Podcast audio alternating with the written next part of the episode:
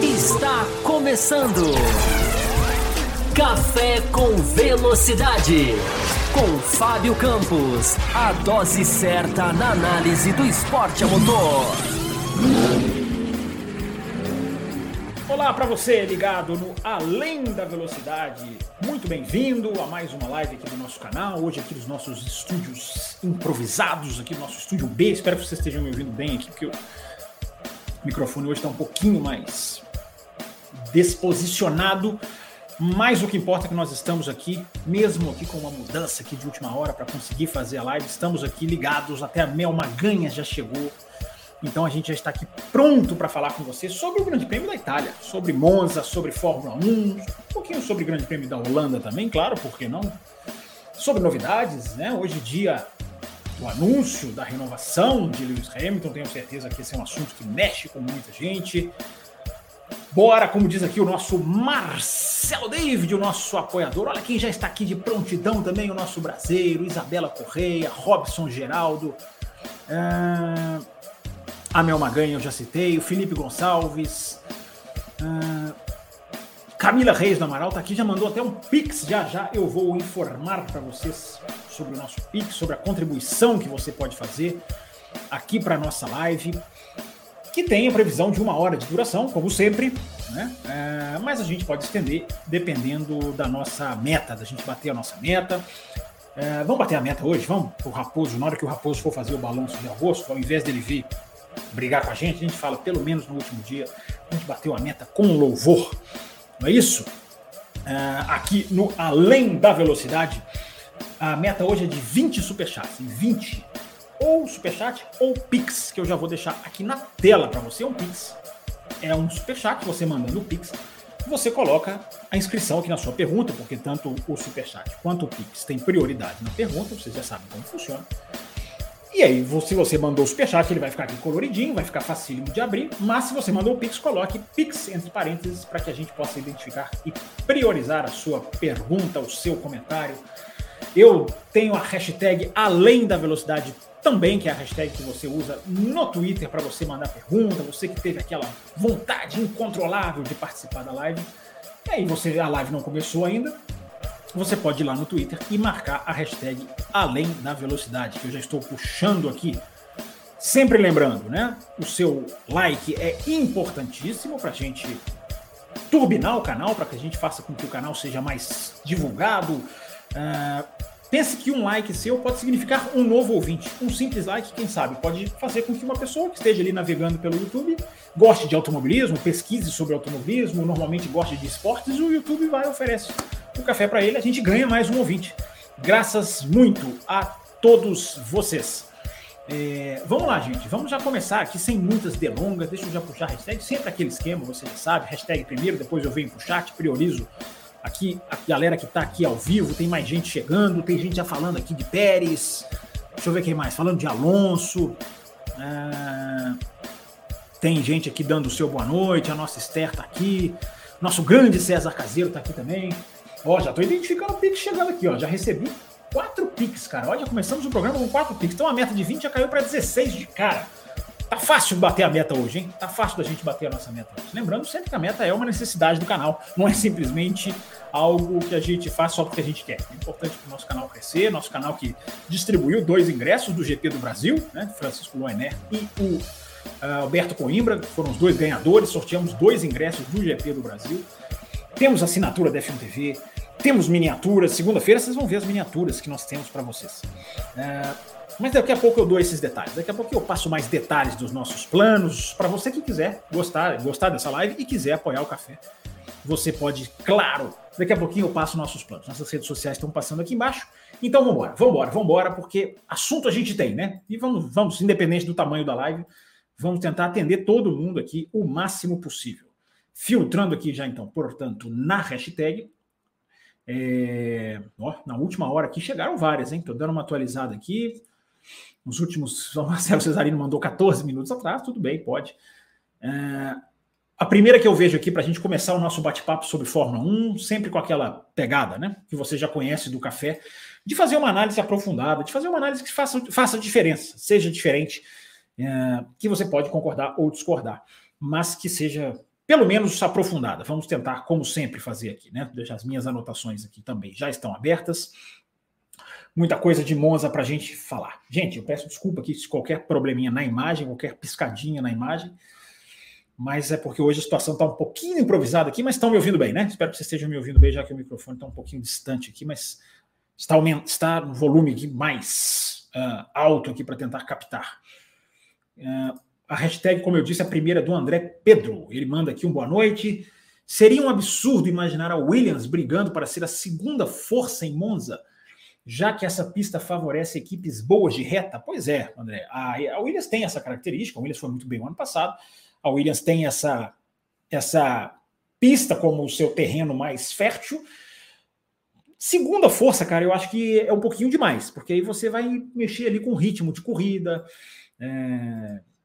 Não consigo imaginar superando, por exemplo, a, a, a Ferrari. A, a, Ferrari até brigou né, em várias corridas, mas agora a Ferrari, ela foi, a Ferrari, por exemplo, foi bem de reta na, na, na em Zandvoort, embora a reta ali não significasse nada, por isso a Ferrari foi tão mal, mas foi a, na medição da sexta-feira melhor na reta. Então, a, a expectativa, por exemplo, estou dando a Ferrari como um exemplo, né, é claro que a gente pode e deve falar de Ferrari, porque é a corrida de casa da Ferrari, mas eu acho que a Williams é uma força para pole. Pode ser, né? Não vou nem falar que é, não. Pode ser. Tá chegando mais Pix aqui. Hoje, hoje vocês estão quentes, né? Basta ter uma semana entre uma corrida e outra, Race Week, vocês adoram, né? Mas o importante, André, para finalizar a resposta à sua pergunta, é que a gente vai ter uma eu acho que a gente vai ter uma Williams bem forte. E isso joga uma pressão no, no, no Sargent para poder entregar, para fazer alguma coisa mais sólida, mais concreta nesse final de semana. E vamos ver o álbum, né? Que está guiando muito bem. Né? O álbum está muito bem. Eu acho que a Williams é uma força nesse final de semana. Olha, já pensou o Williams na pole? É, acho que né, é um pouco. É, é, é, forçar um pouco, né? Mas eu acho que os caras vão brigar muito bem no qualifying. Vamos ver, vamos ver. É, quem mais mandou aqui na nossa, na nossa hashtag? É, gente, tem uma, tem uma pergunta da hashtag aqui, que eu tinha visto ela antes, ela não está aparecendo. Deixa eu filtrar de novo aqui. Eu acho até que eu sei por quê. É, daqui a pouquinho eu procuro ela, né? porque eu acho que a pessoa marcou errado, mas eu consegui visualizar porque ela marcou o meu pessoal, o meu perfil pessoal lá no Twitter. É, redes sociais, como eu falei do café, já estão passando aqui. E se você quiser seguir não só o café, como este que vos fala, está aqui também o Twitter, aqui no cantinho, aparecendo aqui para você interagir lá. É... O César Caseiro mandou três, três perguntas aqui na hashtag. Vamos lá. Ele, a primeira dele, Ricardo admitiu em entrevista uh, que sofreu de depressão, né? Ele conversou sobre isso já tem alguns meses atrás, né? Agora é torcer para que essa lesão não afete novamente a sua saúde mental. Parece ser um cara bacana e que merece o bem. É, vamos, vamos ver primeiro, né, César? O que, que vai ser essa contusão? Até quando vai essa contusão, né? Como que ele vai voltar? Como que vai ser? Enfim, como que vai. Tá aqui o Pix na tela, né? Não tinha colocado. Como que vai ser a, a, a recuperação? Quanto tempo ele vai ter? Como ele vai voltar, né? É, eu acho que a questão da saúde mental, eu acho que ela é uma discussão para o segundo momento. Não, na verdade, ela é uma discussão presente a, a, todo momento da vida de um atleta. Mas nesse caso que você está se referindo, de, um, de, de, de, uma consequência desse, desse acidente, eu acho que a gente pode. É, é, é a gente pode ver a evolução primeiro da, da, da questão para a gente poder para a gente poder ver se, se o Ricardo vai voltar. E se o Ricardo não voltar também, César? Não conseguir voltar, não conseguir se provar na Fórmula 1, ela também tem várias coisas, vários caminhos que ele pode que ele pode perseguir. Não é, é diferente da situação da McLaren, né? Que o cara lutava, lutava, lutava, remava, remava, remava e não conseguia sair do lugar. É, no caso da, da, desse caso, não. Nesse caso é uma coisa que infelizmente aconteceu. Né? E, e, o cara tem vida, vida para percorrer. É uma fratura, podia ser uma coisa muito pior. Cara vai, cara vai achar o caminho dele sem dúvida nenhuma. Agora vamos, vamos acompanhar para ver como, como vai ficar na Fórmula 1. É, uma outra pergunta aqui do César, ele falou aqui apenas quatro vagas para 2024. É, são quatro, né? Uma na Alfa Romeo, uma na Williams e as duas da Alfa Tauri, né? Isso mesmo. Aumenta a chance da Alfa Tauri, é, segundo ele aqui, aumenta a chance da Alfa, da Alpha Tauri renovar com o Tsunoda e trazer o Lawson. É, já não era hora do Drogovic buscar outra categoria? Será que ele não está buscando? Ou será que ficará mais um ano nos boxes da Aston Martin? Não ouvimos nem falar dele em simuladores. A imprensa europeia ignora o nome dele. César, mas assim. Vai ficar falando o quê? O cara é reserva, o cara assinou como piloto reserva. Não acho que a imprensa europeia ignore o nome dele, não. Fala do mesmo jeito que fala do Van Dorn. Piloto reserva é. é ser piloto reserva, César, é ostracismo, cara. É, você fica ali. Né? Os caras vão ficar monitorando o seu trabalho todo dia, toda hora, todo momento. Então é, é uma coisa que é, a gente fala aqui sempre. Né? Piloto reserva tem essa, essa, essa, essa, essa prerrogativa. Agora, é, quem garante que ele não está tentando? Né? Quem garante que ele não está. Opa, quando vai, vai piscar, viu, gente? Quem garante que ele não está tentando? Quem garante que ele não está conversando? Quem garante que ele não possa estar tá tentando uma Fórmula E, por exemplo? Então, eu acho que essas coisas são. Essas, que essas coisas são. Preciso conviver com ele para saber. Né? Claro que o melhor é ele correr. Isso eu concordo com você. O melhor é ele correr. O melhor é ele fazer uma. Uma. uma uh, tentar fazer os dois papéis ao mesmo tempo. Uh, ficar como piloto reserva, ok, quer ficar como piloto reserva, vai lá, tá, tá, tá, na reserva da equipe, tem a chance de mostrar o trabalho. Nessa sexta-feira ele vai andar, tem a chance de mostrar o trabalho dele, mas correr, né? Tá em atividade, tá fazendo aquilo para que um piloto serve. Para que, que existe um piloto de corridas? Para correr. Né? Então acho que isso é isso é isso é muito importante. É, tá, tá piscando a notificação de Pix aqui, gente. Eu já, já, eu já venho. Tem uma sua, o, César, que eu tô vendo aqui. Eu falei que são três, né? Daqui a pouquinho eu vou voltar nela, tá? Eu vou deixar ela aqui só mais para frente aqui. É, estrategicamente, como diria o outro. O Marcelo Cesarino mandou aqui, ó. GP da Holanda foi bom, diz ele. Mas acho que há um conformismo e uma aceitação de derrota por parte das equipes perante a Red Bull. Depois da bandeira vermelha, Alonso teve a chance de atacar, que ninguém teve esse ano na chuva e faltando poucas voltas, mas nem chegou perto disso. Cesarino, cara, é, a gente não está dentro do carro, né, Cesarino? Aí, se eu virar aqui e falar que o Alonso tinha chance de atacar, eu vou estar tá fazendo o achismo praticado por jornalistas que eu não compatuo que eu não concordo. Quem, quem te garante que o Alonso tinha carro? O Alonso estava perto, realmente. O Alonso largou perto da, da, da Red Bull. Até me surpreendeu quão próximo ele estava. E, cara, a declaração, talvez você esteja se guiando, Marcelo, pela declaração que ele deu. Né? Ah, eu vi que. Eu, eu, pensei em atacar o Verstappen, mas eu não sairia aqui do autódromo, eu não sairia vivo do autódromo se eu atacar, se eu ultrapassasse o Verstappen. É absolutamente. Uma declaração absolutamente política do Alonso, absolutamente, é, digamos assim, de mercado, de marketing, melhor dizer, mercado, marketing. Então, o, o, o, o Cesarino, não acho que não acho que haja um conformismo, não, cara. Não acho que haja esse, esse. não vejo assim, não, cara. Eu acho que não há chance, cara. Não há chance. Agora, alguém tendo a chance, vai. Alguém tendo a chance, vai, vai atacar. É evidente que vai atacar. Você acha que o Alonso não quis atacar o Verstappen? Eu não consigo imaginar isso, cara. Não consigo mesmo. É... A segunda pergunta que ele manda aqui. É... E outra coisa que ele falou foi o quê? Não, ele falou que o GP da Holanda foi bom. É, muita gente achou bom, cara. Eu eu, enfim, quem, quem escuta o café me conhece, cara, corrida boa para mim é outra coisa. Eu, eu realmente eu me recuso a aceitar corridas é, é, boazinhas e bater palma para isso. Ah, o GP da Holanda foi por causa da chuva, evidentemente. Surpreendente como as pessoas estão colocando estatísticas, né? O GP com mais ultrapassagens do ano. Eu sou muito mais as ultrapassagens de Silverstone. As brigas de Silverstone, brigas de verdade, briga roda a roda. Nem foi uma corrida também tão boa assim. A gente não teve uma grande corrida esse ano, na minha opinião é, eu realmente é um ponto de análise meu, cara. Eu, não, eu realmente acho que a gente está se contentando com pouco. Acho mesmo. A gente começa a se contentar. Ah, essa corrida foi mais ou menos. Oba! Para mim, cara, corrida é corrida. Corrida boa tem que ser corrida boa. Aquela corrida que ninguém discute que foi boa. Que você sai de, de, de, de, de sem fôlego quase da corrida. E para mim a gente não teve isso. Teve um finalzinho de prova legal. Na Holanda, no começo da Holanda também foi legal por causa da chuva. A Inglaterra foi legal o começo, foi legal o final. Mas cadê a corrida? Cadê aquela corrida que você fica ali acompanhando o que, que vai acontecer? Para mim, isso está em falta. Mas, enfim, só a minha opinião. É, ninguém tem que não gostar só porque eu não gosto. O Alonso disse, segundo o tweet aqui do Marcelo Cesarino, é, o Alonso disse que logo Aston Martin vai vencer corridas. Você acredita nisso? É outra declaração dele também, né, o Cesarino? É outra declaração dele ali para dar uma força, para ter um impacto interno declaração, no, é uma declaração mais ou menos no estilo vamos, vamos, vamos, vamos lá, vamos embora, vamos que vamos, estamos evoluindo, não vamos abaixar a cabeça. Acho que é mais isso. É, eu não sei, diz ele aqui, ó. Eu não sei, acho que a Red Bull tem uma vantagem grande sobre todas. E a Aston Martin me parece a segunda força sólida em pistas de baixa. Talvez a grande chance seja em Singapura. Pois é, o, o Cesarino, isso aí é uma coisa importante, né? Porque a Aston Martin atualizou o assoalho, né? E o assoalho é uma peça não preciso falar, né? Vocês estão acompanhando, né? Vocês sabem o que é o efeito solo. Então, você sabe a importância do assoalho na, na, na, na nossa, na, na, na, nas corridas de Fórmula 1 hoje. Então, essa peça, quando ela é atualizada, ela pode gerar efeitos bem positivos ou bem negativos. Aston Martin, não sei se vocês repararam, Aston Martin, ela, ela, ela testou no, no, primeiro e no segundo treinos livres, na sexta-feira na Holanda, ela testou primeiro no Alonso, com o Alonso, o assoalho novo. O Alonso foi muito mais rápido que o Stroll, mas ninguém nem percebe isso mais, porque isso acontece toda hora.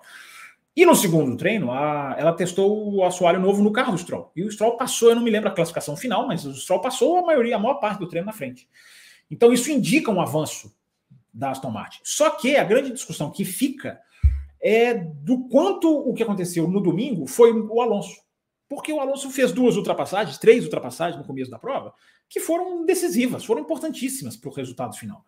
É, então ficou essa dúvida. E a questão da chuva também, né? A chuva, claro, que atrapalha a avaliação, no sentido da gente saber a força exata do carro, porque a chuva muda as propriedades ali da, da, da disputa, digamos assim. Então, é... tá essa grande dúvida. Eu acho que Monza vai ser um vai ser um, um ótimo teste, cara. Monza vai ser um ótimo teste para a gente ver a Aston Martin porque é uma pista de, de, de teoricamente não é uma pista favorável para ela, mas como ela tentou puxar para esse lado. Agora tem uma questão também, cara, que foi pouco falada, né? Aston Martin, muito, muitos jornalistas apuraram que a questão da Aston Martin foi que a FIA, como a FIA fez uma, uma verificação mais rigorosa para as asas dianteiras flexíveis, isso teria feito a Aston Martin recuar bem ali atrás, naquela época ali de GP da Espanha, GP do é, GP da Áustria, por ali. E, inclusive, esse final de semana tem mais sobre isso. Né? Esse final de semana vai ter mais, digamos assim, mais rigor da FIA a respeito disso, porque a FIA está percebendo que existem equipes que estão, digamos, é, forçando a barra, como sempre, né? com essa questão da asa flexível. Isso é uma coisa para a gente, quem sabe, voltar na segunda-feira e falar sobre isso. Não vou, não vou me alongar tanto sobre esse, esse, esse tema, não. É... Gente, eu não estou conseguindo localizar. Tinha mais uma mensagem na hashtag aqui, cara, que eu acho que o rapaz marcou errado, ele colou a palavra na outra e a hashtag desmarcou aqui para mim. Infelizmente eu não estou conseguindo. Eu estou com muitas respostas, muitas respostas aqui de tweet, de tweet no meu Twitter e, e eu não vou conseguir achar, cara. Realmente eu não vou conseguir achar. É... Desculpa aí você que mandou, não sei seu nome, mas não. Se você filtrar a hashtag além da velocidade, ela não aparece. Pode filtrar você aí no Twitter também. É... Como a pessoa me marcou, deixa eu ver se eu consigo aqui na, nas menções. Não, não aparece, cara, não dá, não posso ficar procurando isso agora. Infelizmente, cara, questão do Twitter tem que ver o que, que é. Se escreveu direitinho aí, eu acho que eu acho que foi questão de escrita aí que não dá para ler a mensagem. Eu vi na hora que ela piscou durante a tarde, mas não estou achando ela agora. É, vamos lá, gente, vamos para o chat aqui então. É, sempre lembrando, tá? Manda o seu Pix, a meta de 20 Pix ou Superchat, enfim, 20, 20 contribuições, mínimo de 5 reais. Sempre lembrando e deixa o seu like, né? Deixa o seu like, você que está assistindo esse vídeo, para que a gente possa né, ter aí mais turbinamento pelo nosso queridíssimo YouTube. Vamos lá, vamos começar priorizando, evidentemente, as mensagens de Superchat e de Pix, que eu já tenho aqui. Será que nós vamos conseguir bater a meta hoje? Vamos lá. É... Quem mandou aqui? Atenção, vou tentar pegar na ordem cronológica na plataforminha aqui, sempre me deixando, sempre dando aquele reset na hora que eu já estou lá embaixo, eu tenho que descer tudo de novo. É... Atualizando os Pix aqui também. O primeiro é o da Camila Reis Amaral, que mandou um Pix para nós aqui. Ó. Para informar, mestre da, da F1, se eu, se, eu, se eu ganhar a aposta, ela fez uma aposta. Foi na live fechada ou na live aberta que vocês fizeram? Eu acho que foi na live de segunda-feira para os apoiadores, né? A Camila fez uma aposta com o brasileiro de se o Max ia ganhar todas as corridas ou não. E aqui ela tá, e ela tá falando aqui, se ela ganhar, ela vai doar. Eu não lembro o que, que você apostou, desculpa, o Camilo, mas eu vou torcer porque você apostou, então. o que você apostou, tomara que aconteça. Vai doar. O Brasil também, hein, Brasil? Você podia fazer a doação. Quem ganhar, faz a doação do café. Mas brincadeiras à parte, é isso aí, é o clima entre os nossos apoiadores. Na segunda-feira a gente teve a live para os apoiadores. Vários apoiadores entraram aqui no ar, foi link aberto, porta da porta da, da, da do quarto, digamos assim, aberta. Entrou gente aleatória aqui na live, do, do grupo Premium, evidentemente, que são os que têm a prerrogativa de participar das lives. Se você é assinante prêmio, você participa das lives, não é sorteio, basta você querer, você vem aqui conversar com a gente. E a gente teve um pouquinho disso na segunda-feira. Então pintou essa aposta legal aí entre os nossos ouvintes. Vamos ver quem vai ganhar. Depois vocês me lembrem quem apostou o quê, que eu não lembro. Do Max, né? quem apostou a favor e quem apostou contra. É... o Amarildo mandou aqui um superchat também, Amarildo, que é apoiador do canal. Tem aqui essa bolinha aqui do lado do nome dele, é porque ele é apoiador do canal. E mesmo assim está aqui ajudando a gente. Obrigado, Amarildo. Nosso Bortoleto já levanta o troféu? Hoje? Hoje não. Hoje, hoje não tem corrida. Tem? Quinta. É, seria ele o piloto brasileiro mais próximo de entrar na Fórmula 1 no momento? sei se ele tem mais chance do que o Drogovic, por exemplo. Eu acho que o, o Bortoleto está tá no caminho, mas é, o título o título é um, uma ajuda, cara. O título é uma coisa que dá uma força, não é uma coisa como era em outros tempos, Amarildo. A verdade é essa. Né? Infelizmente, a gente não pode. O cara é campeão de uma forma uma categoria de base, a gente não pode chegar aqui e falar, pronto, agora é, agora é ver com quem ele vai conversar, onde ele vai se encaixar. Não. Pode, pode, infelizmente, pode não, não significar nada. Então, é, a, questão, é, a questão é o extra-pista. A questão é os contatos que ele vai fazer, com quem ele vai conversar, quem ele vai. Quem ele vai conseguir. Ele, ele é um cara que tenha uma ligação com o Alonso, né? Então, isso também é uma vantagem para ele. Qual montadora ele vai, ele vai assinar? Então, é legal, vamos acompanhar, claro que é legal, o cara vai ser campeão, né? E, e aí vamos acompanhar a carreira dele. Agora não há garantia, né? Infelizmente a gente não dá para ficar aqui vendendo vendendo uma maravilha que não é, que não é verdade. Né? Não tem garantia, como o Drogovic. O Drogovic acabou de ser campeão da Fórmula 2 e não, não, não entrou, não subiu. Ainda tem chance? Tem, tem chance. Mas não aconteceu, ainda não aconteceu. Então a gente tem que ter o pé no chão, né? Esse negócio de próximo brasileiro da Fórmula 1, está chegando, vai chegar lá. Eu, eu realmente eu não, não embarco nessa, não, cara. Não, não entro nessa, não. Mas, Samarildo, para responder você, claro que é uma coisa legal e vamos ficar acompanhando, vamos ficar de olho. Gente, eu estou virando para o lado aqui, porque eu estou aqui no meu cantinho, aqui está o, o controle dos Pix. Tem aqui, tem mais Pix da Camila, tem Pix do César, uh, tem Pix que chegou hoje à tarde, uh, do Oséias. Muito obrigado quem mandou o Pix. Daqui a pouquinho eu faço a contagem para a meta. É, Deixa eu priorizar então essas perguntas. Depois que eu priorizar, eu vou tentar pegar as perguntas de você que está aqui no chat, simplesmente mandando as suas mensagens, digamos assim, é, soltas. Olha o Brasileiro, ele está aqui, grande Brasileiro, sobre o Bortoleto. Só manter o que fez na Fórmula 2, na Fórmula 3. Chegando em P2, acho que dá. É, você fala chegar em P2 nessa, nesse, nesse final de semana? Ou na Fórmula 2? Acho que não, hein, cara. Não sei. Depende, cara. Um, resultado não define o brasileiro. Eu acho que o problema é que você está colocando assim, não, ele, ele chegando a um resultado tal, ele sobe. Não existe essa garantia, gente. Não existe. A gente tem que reforçar, tem que manter, as pessoas têm que manter os pés no chão. Eu entendo a empolgação, entendo a necessidade, viva, bora, bora, bora massa, né? É assim que todo mundo faz. É... Mas não, brasileiro, não adianta, cara. Pode ganhar a Fórmula 2 e não subir, cara. O Piastri ficou onde fora, cara e tinha associação com a Renault. Desculpem, gente, não entro nessa. Não, senão não vou. Quero, quero, quero que o cara chegue, quero que o cara suba, quero que o cara se dê bem, mas não, não, não, não posso concordar que ah, se ele conseguir um resultado bom, ele vai para a Fórmula 1. Não é assim hoje, gente. Não é assim. É, hoje o café é um café. O café é um café. O café é um podcast que fala segunda sim, quinta sim, quinta também, segunda também, sobre a necessidade, por exemplo, de aumentar o grid. Por causa disso por causa de situações como essa. Não tem menor garantia de que o piloto vai entrar na Fórmula 1, gente. Não tem. Desculpem, mas não tem. É, desculpa ser o cara que dá a notícia.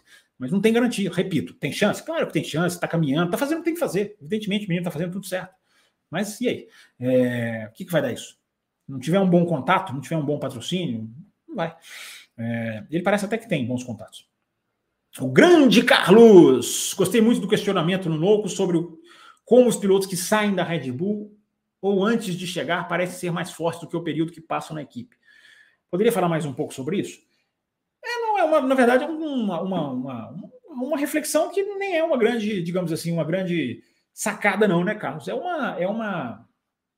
Por que, que o Gasly anda tão bem, ou tão melhor, vai, fora da Red Bull do que andou na Red Bull? Por que, que o Albon anda tão melhor fora da Red Bull do que andou na Red Bull? Ok, o Albon você pode falar que estava muito no começo da carreira e está seguindo uma evolução. Por que, que o Pérez? O Pérez é o exemplo máximo dessa, dessa reflexão. O Pérez é um ótimo piloto de Fórmula 1. Qualquer um que tem um pouquinho de parou, pensou, raciocinou, é, vai lembrar do Pérez na Force India, vai lembrar do Pérez lá atrás na Sauber, vai lembrar do Pérez na, na, na, na Racing Point, enfim, mudando o nome da equipe, ganhando corrida. Pérez é um piloto ruim? Não é, não é um Verstappen, não é um Verstappen, não é um cara que dê material para ser campeão do mundo, todas essas coisas que a gente já sabe. Mas o cara, o cara é mais um afundar, é mais um que afunda. Então, eu acho que essa é uma reflexão, Carlos, eu acho interessante, né? É... Por que, que essas coisas acontecem? O que, que leva isso a acontecer? É uma questão técnica, é uma questão psicológica, o cara não é, o cara não se sente à vontade na Red Bull, ou o carro da Red Bull é muito difícil de pilotar. São questionamentos que a gente tem que fazer. Entendeu? Eu não nunca pilotei o carro da Red Bull, tá, gente? Gostaria de dizer para vocês que eu, Fábio, nunca pilotei um carro da Red Bull. Então eu não posso, não vou aqui, vir aqui cravar. Eu, como jornalista, a minha função é questionar, é ir atrás, é apurar. Por exemplo, a, a questão, à medida em que a Red Bull refinou aquela questão do inclina e, e né, da, da, suspensão que estabiliza o carro, não deixa o carro empinar ou inclinar, aquela suspensão que é vital para que a Red Bull poupe muito bem os pneus e consiga manter a plataforma de aerodinâmica estável, por isso que ela é melhor que todo mundo. Isso aí tem muita gente apurando que isso aí implica muito num jeito de frear que muda, porque o carro não embica para frente. Então o seu jeito de frear muda. E o Pérez poderia estar sendo pego nisso aí. Ele deu uma entrevista esse final de semana passado para Sky Sports, para Bernie Collins, que é uma engenheira que já trabalhou com ele, trabalhou com o Santos McLaren, trabalhou com, com ele na Force conhece ele, tem intimidade, mostrou fotos lá para ele. Olha, você lembra desse dia? Enfim, é, cheio de intimidades lá os dois. E ele confessou para ela: olha, o carro vai saindo do meu estilo. Então é o carro. O quanto psicológico tem? É uma coisa que eu também eu não sou psicólogo e eu não convivo com o Pérez. Eu não posso medir, mas eu posso questionar, eu posso trazer à mesa.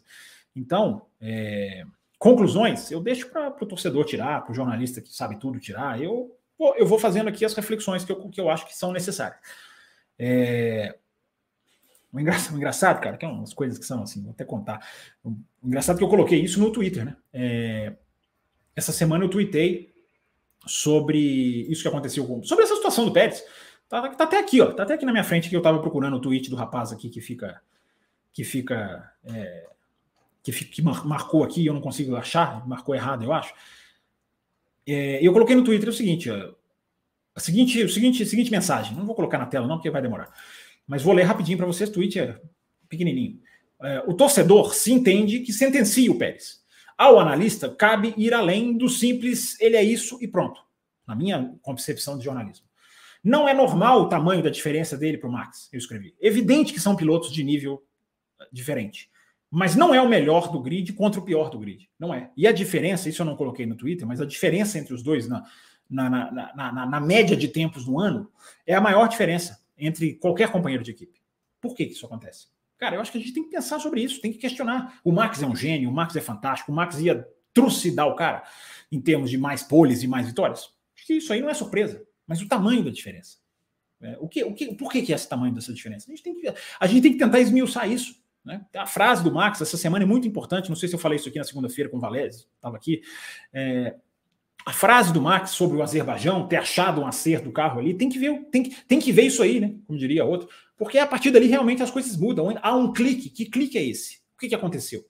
É, a, gente, a gente tem que tentar mergulhar, porque nós estamos numa temporada, inclusive, que a gente tem tempo para fazer isso. Porque o Max ganha tudo. Então não é igual o ano passado e o ano retrasado. O que, que a gente fazia? O que, que essa equipe fez esse final de semana para ganhar? Não tem isso. A gente vai, o que, que a equipe fez esse final de semana, mas em termos de vitória, não, não, não, não tem tanto, não tem, não tem, não tem nada em termos de, de, de, de alternância de vencedor. E eu termino o tweet com a seguinte pergunta: o que fez a diferença se acentuar tanto? E o engraçado, cara, é que aparece um monte de gente lá, uns dois ou três, é, dizendo que eu estou afirmando que a Red Bull está prejudicando o Pérez. É, deliberadamente, que a sabotagem. O cara entendeu isso desse tweet que eu acabei de ler para vocês. Os caras entenderam isso. Teve um lá, cara, que eu até falei para ele, amigão, dá um follow aí, cara, numa boa, não tô brigando com você, mas deixa, para de seguir, cara, não é para você. O cara, o cara veio me atacar, como se eu estivesse acusando a Red Bull. O cara não consegue entender uma reflexão, cara. Uma coisa assim, nossa, difícil de, difícil de, de, de, assimilar. Como que, como que a interpretação de umas pessoas consegue ser tão ruim, né? Tão ruim mesmo. É assustador. Mas, enfim, essa é a reflexão, Carlos. Acho que essa é a reflexão que a gente, a gente tem, que, tem que fazer, tem que ir atrás, tem que ver. Por que, que os pilotos da Red Bull quando sentam lá, os caras não andam, cara. Não andam. O último foi o Ricardo. Que depois que saiu o Ricardo é, o, é, é a antítese, né? É, ou é a, a, Como é que se chama? É a sessão que confirma, confirma a regra. O Ricardo era um na Red Bull, nunca mais foi, né? Em, outra, em outras equipes, embora foi bem na Renault. Sempre bom lembrar. É... Vamos lá, gente. Eu tenho mais um Pix da Camila aqui, mandou mais um. Max Red Bull e RB19 são um só. Duas máquinas eficientes e mestres em ganhar corridas. Isso mesmo, Camila, certinho. É... E é isso que esse é o grande destaque, né? O casamento que esses dois, que esses dois é, providenciam, né? É a é a frase do, do, do, do, Scott Mitchell, né? Jornalista inglês que eu, que eu inclusive coloquei no Twitter. Né? Já que eu estou com o Twitter aberto aqui, eu vou até ler para vocês. O, o, Scott Mitchell escreveu a frase que eu acho que é sensacional, né? Ele resume numa última, numa única frase. O carro da Red Bull torna possível. Max Verstappen torna realidade. sensacional essa frase, cara. Essa frase é muito legal, muito, muito, muito sintetiza muito, né? O carro torna possível, o Max torna realidade. É... Nessa questão, olha que pergunta legal do Brasil, né? Esse é o tipo de pergunta que eu adoro, que eu adoro receber, cara. Nessa questão, o que é uma corrida boa, mais especificamente? Brasileiro, o que é uma corrida boa para mim, pode não ser uma corrida boa para você. É, eu acho, como jornalista, eu estou até tirando o que eu gosto, Fábio Campos, da, da, da, resposta, é uma corrida que tenha conteúdo. O que é uma corrida que tenha conteúdo? É uma corrida que tenha variação, que tenha estratégia, que tenha ultrapassagem. A questão é essa, Brasil. Automobilismo é ultrapassagem. A essência do automobilismo é ultrapassagem. A gente já falou várias vezes. A Fórmula 1 pode ter o mesmo vencedor? Pode. Isso pode não ser enfadonho? Pode. Se você tiver o mesmo. Imagina o mesmo vencedor ganhando as corridas na última volta. Todas. Imagina o Verstappen ganhando as 13 uh, eh, corridas do ano. Uh, ele ganha na última volta. Todas na última volta. Ah, era completamente diferente a análise, não é? Era completamente diferente. A gente podia discutir domínio, a gente podia discutir por que a Red Bull é superior às outras, a gente podia, mas o grau dessa discussão seria menor, porque a gente teria muito mais objetos para discutir. Então, o, o, o Brasil, corrida boa, cara, corrida boa para mim é corrida que tem ultrapassagem. Corrida que tem ultrapassagem, ultrapassagem de qualidade, briga lado a lado, roda a roda, isso é corrida. Se a gente não mantiver esse padrão, a gente vai cair na vala comum que a Fórmula 1 induz a gente a cair. Né? São corridas movimentadas, as corridas da Fórmula 1 são movimentadas. Holanda foi movimentada, Miami foi movimentada, tanta corrida é movimentada, o cara abre a asa, passa gente toda hora, toda volta praticamente você tem uma troca de posição. Isso quer dizer boa corrida? Para mim não, cara. Mim não, não necessariamente. Entendeu? Porque pode não ser, é, é, é, e muitas vezes não são, uma é, é, é, troca de posição reais, de qualidade. Às vezes é o cara deixando passar, às vezes é o cara que já está com o pneu tão melhor do que o outro, que não tem nem briga, entendeu? Às vezes é um, uma, uma, ultrapassagem que, que, sabe, que não, não, não, não, tem, não tem sal. Então, o, o sal na ultrapassagem, para mim, é o que faz corrida boa. Eu, sinceramente, repito para vocês, não acho que 2023 tenha nenhuma corrida que salte aos olhos. Ah, gostei um pouquinho dessa, essa aqui achei legal. Igual eu falei, Silverstone, cara, Silverstone foi legal. Foi uma corrida legal, mas mais do que isso não passa, cara. Pensa, é só lembrar, brasileiro. Vamos pensar nas corridas boas. Vamos lá no Bahrein 2014. Ah, não quer ir tão longe? Silverstone 2019, Silverstone 2022, cara. Teve três carros lado a lado. Cara. Três carros lado a lado. Entendeu? Tanto de ultrapassagem, essa Silverstone 2019, os caras dividindo curva, Áustria 2019. Uh, várias corridas em Interlagos, várias corridas em Interlagos, aquela que Hamilton e Gasly cruzam a reta lado a lado, isso é corrida, cara. Isso para mim é corrida. Nós não temos isso. E aí nós vamos fazer o quê? Aí é de cada um, gente. Nós vamos fazer o quê? Nós, é, eu diria até mais nós jornalistas, tá? Para não achar que eu tenho que falar que as pessoas têm que achar. Nunca é, o objetivo nunca é esse. A gente fala aqui o que a gente acha. É, mas jornalistas vão fazer o quê? A gente vai bater palma, então, para o automobilismo de DRS? A gente vai bater palma para isso? Para mim, isso não faz corrida boa. Não faz. Agora, quem achar que é fácil, quem quiser, quem quiser bater palma para isso. Eu não vou baixar o meu padrão de qualidade. Porque se eu baixar o meu padrão de qualidade, eu, para mim, eu estou rasgando aquilo que eu aprendi na faculdade, que é fazer análise crítica. Análise crítica, cara, ela não. Ela, a, a, a, a barra de exigência, ela não desce. Ela não desce. Se ela descer, cara, o jornalista não está fazendo bem o trabalho dele. Ah, Fábio, mas tem 20 anos e poucas corridas boas. Então eu vou falar aqui que são 20 anos e poucas corridas boas. Né? É, tem muita gente que acha, né, Brasil, aproveitando a sua ótima pergunta, tem muita gente que acha o seguinte: é assim, então o jornalista ele tem que, ele tem que se adaptar, ele tem que se moldar e ele tem que passar a, a, a, a jogar dessa maneira. Não vou fazer isso, cara. Não vou, não vou fazer isso como os jornalistas de futebol, por exemplo. Jornalistas de futebol, cara, se desacostumaram os brasileiros, né? É, se desacostumaram que acabou o drible no futebol, acabou o gol de falta no futebol, o futebol vai cair na qualidade, os jornalistas estão nem aí para isso. Você não tem qual jornalista você tem que defende isso, que lembra isso? Que martela nessa tecla. Não, porque o cara, por quê? Porque os caras baixaram o nível.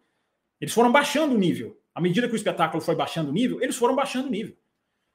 Cara, vai assistir um jogo de futebol 20 anos atrás, cara, e assiste um jogo de futebol hoje. Porcaria. Entendeu? Quantos jornalistas são críticos à qualidade do jogo? Vamos voltar para a Fórmula 1. Quantos jornalistas são críticos à qualidade das corridas? Tem que melhorar. Falta isso. Vamos discutir tal coisa. E o carro de 2026? E a asa? E os, os jornalistas meio que aceitaram, cara.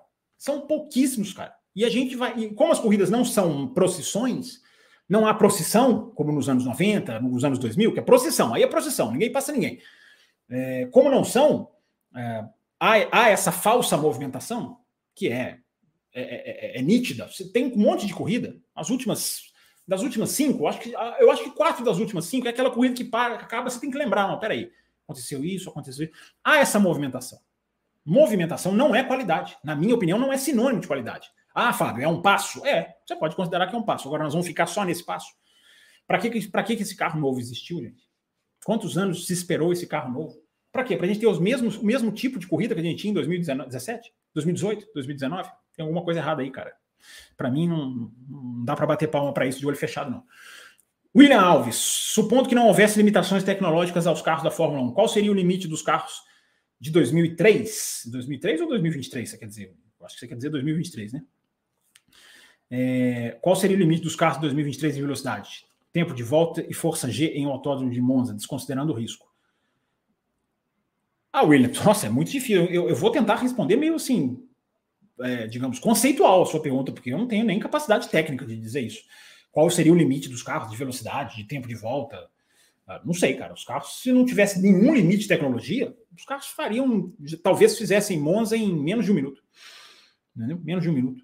Você teria os sistemas ultra sofisticados de suspensão, você teria, você poderia ter uma turbina atrás do carro, você poderia, inclusive a Fórmula 1 já testou isso, né, em alguns carros.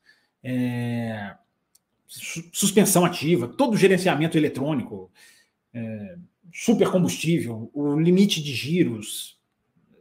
A bateria, não, acho que a bateria está onde ela tem que estar tá mesmo, né? A Fórmula 1 está botando muita coisa em cima disso.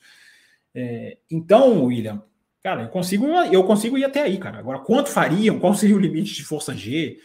É, não sei, cara. Pega o, pega o tempo em Monza e subtrai uns 15, 20 segundos aí. Se desde lá de trás, dos anos 90, ninguém tivesse feito nada para frear a tecnologia, não teria nem piloto mais, cara. um piloto ia ser um, ia ser um problema. É... Mas é uma boa pergunta, viu, William? Eu só, não, eu só não tenho capacidade de responder tecnicamente a, a exigência da sua pergunta. É, por isso respondi de uma maneira mais, mais geral. É... O nosso Carlos está aqui, ó. Como é o desgaste de pneus? Downforce, abrasividade. Ele já faz a pergunta, ele, ele me avisou. Ele já faz a pergunta. Tive a honra de receber a visita de Carlos essa semana. Ele, ele me avisou que ia fazer pergunta, então já está aqui, seu Carlos, já está aqui compartilhado na tela. Vou colocar em tela inteira, inclusive. Vou tirar aqui. Deixa eu tirar a sua mensagem. Deixa eu tirar a minha carinha. É... Peraí. Assim, aqui. Isso. Vamos lá. Vamos responder ao Carlos todos aqueles detalhes técnicos da Pirelli que ele adora. É...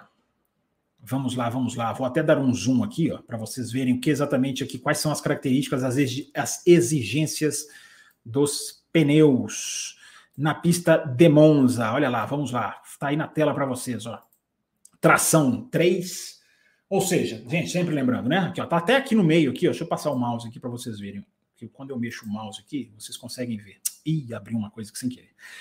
É, máximo 5, mínimo 1, um, né? Então, se é 1 um é mínimo, se é 5 é máximo. Então, vamos lá, tração 3, ou seja, é, fica no meio do caminho.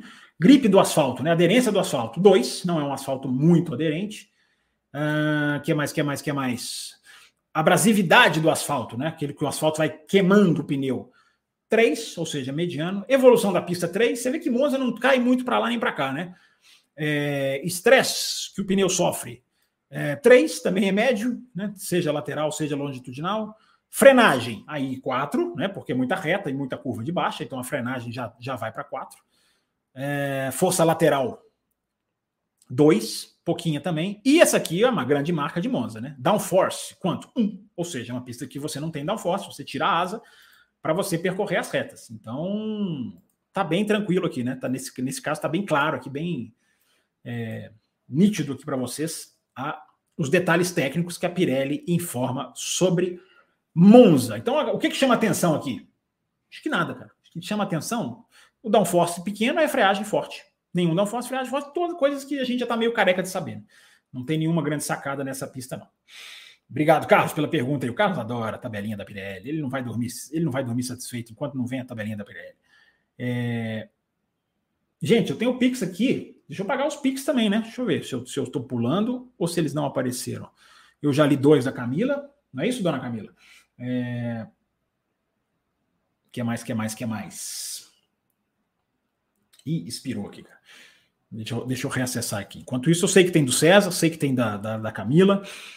Vamos ver que tem superchat também chegando. Sempre lembrando, gente, mandou o Pix, mandou o Pix, coloca na pergunta Pix, antes de tudo, entre parênteses, Pix porque senão é muito difícil de achar, cara. Muito difícil mesmo. Talvez para vocês aí no chat, mais tranquilo, vocês conseguem, mas fazendo aqui a live é muito mais difícil.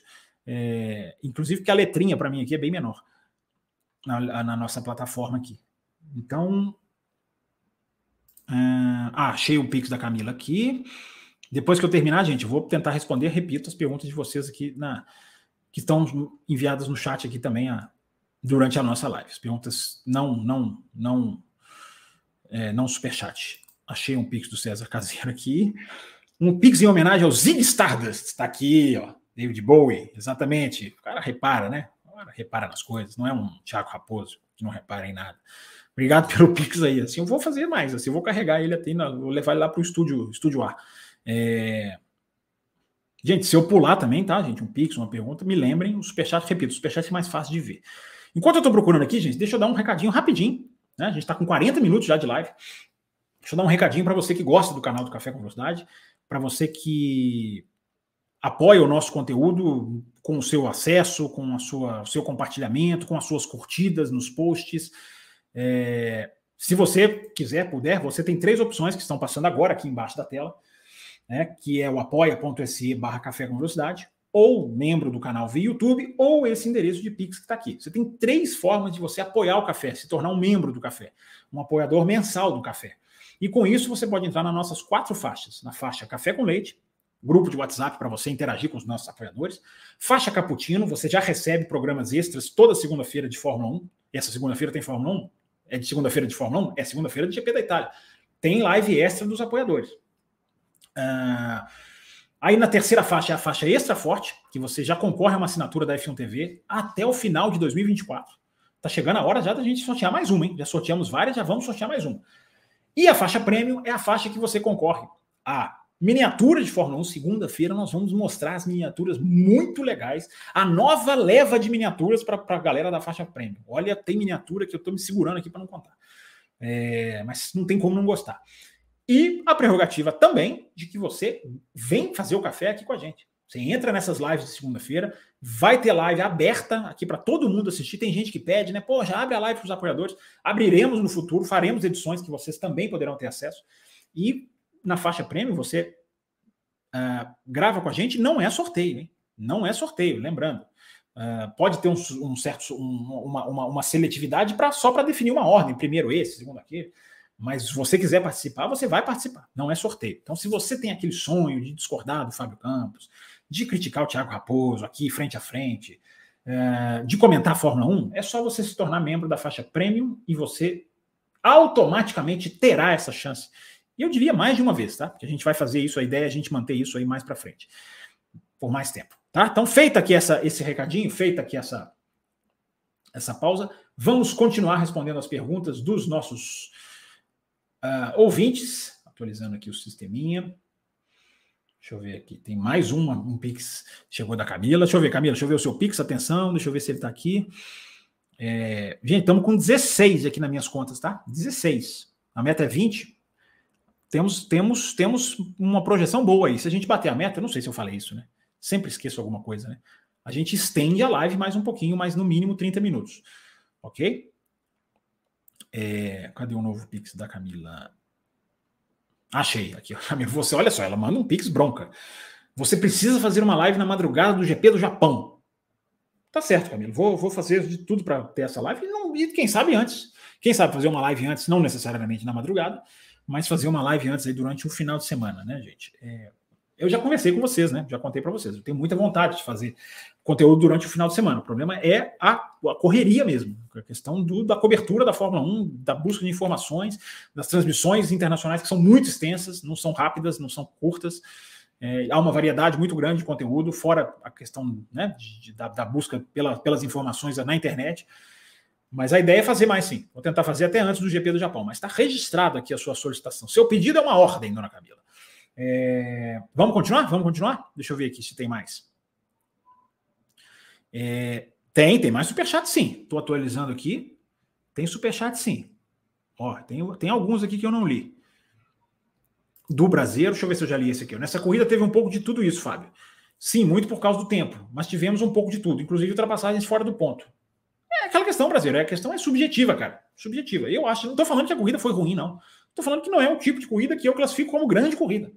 Só isso, só deixando claro, tá? Estou falando que a corrida foi ruim, não.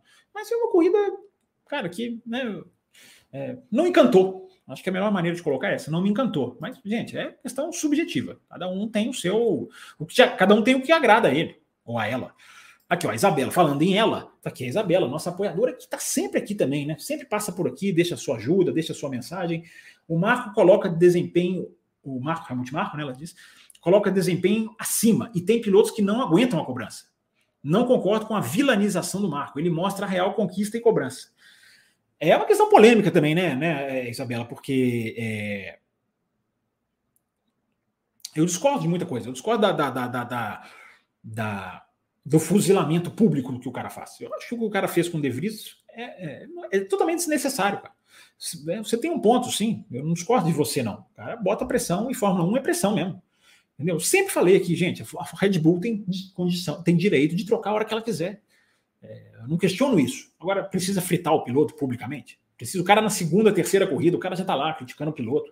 Cara, dá um empurrão pro cara. E se você achar que o cara não vai, troca o cara, não tem problema. Troca no meio do campeonato, troca no meio do final de semana, troca no meio da corrida. Ó, para aqui, ó, encosta aqui, você sai do carro aí. Troca a hora que quiser, mas precisa fuzilar o cara publicamente? Não, não concordo com os métodos, não. É, mas também não cai nessa vilanização, não. Concordo com você. Isso eu não discordo, não. Eu não caio nessa vilanização de tudo que o cara faz está errado. Não. Inclusive, eu nem comento muito, nem, nem, nem, nem falo muito sobre Helmut Marko. Um personagem que também, para mim, não, não, não, faz grande, grande barulho, não.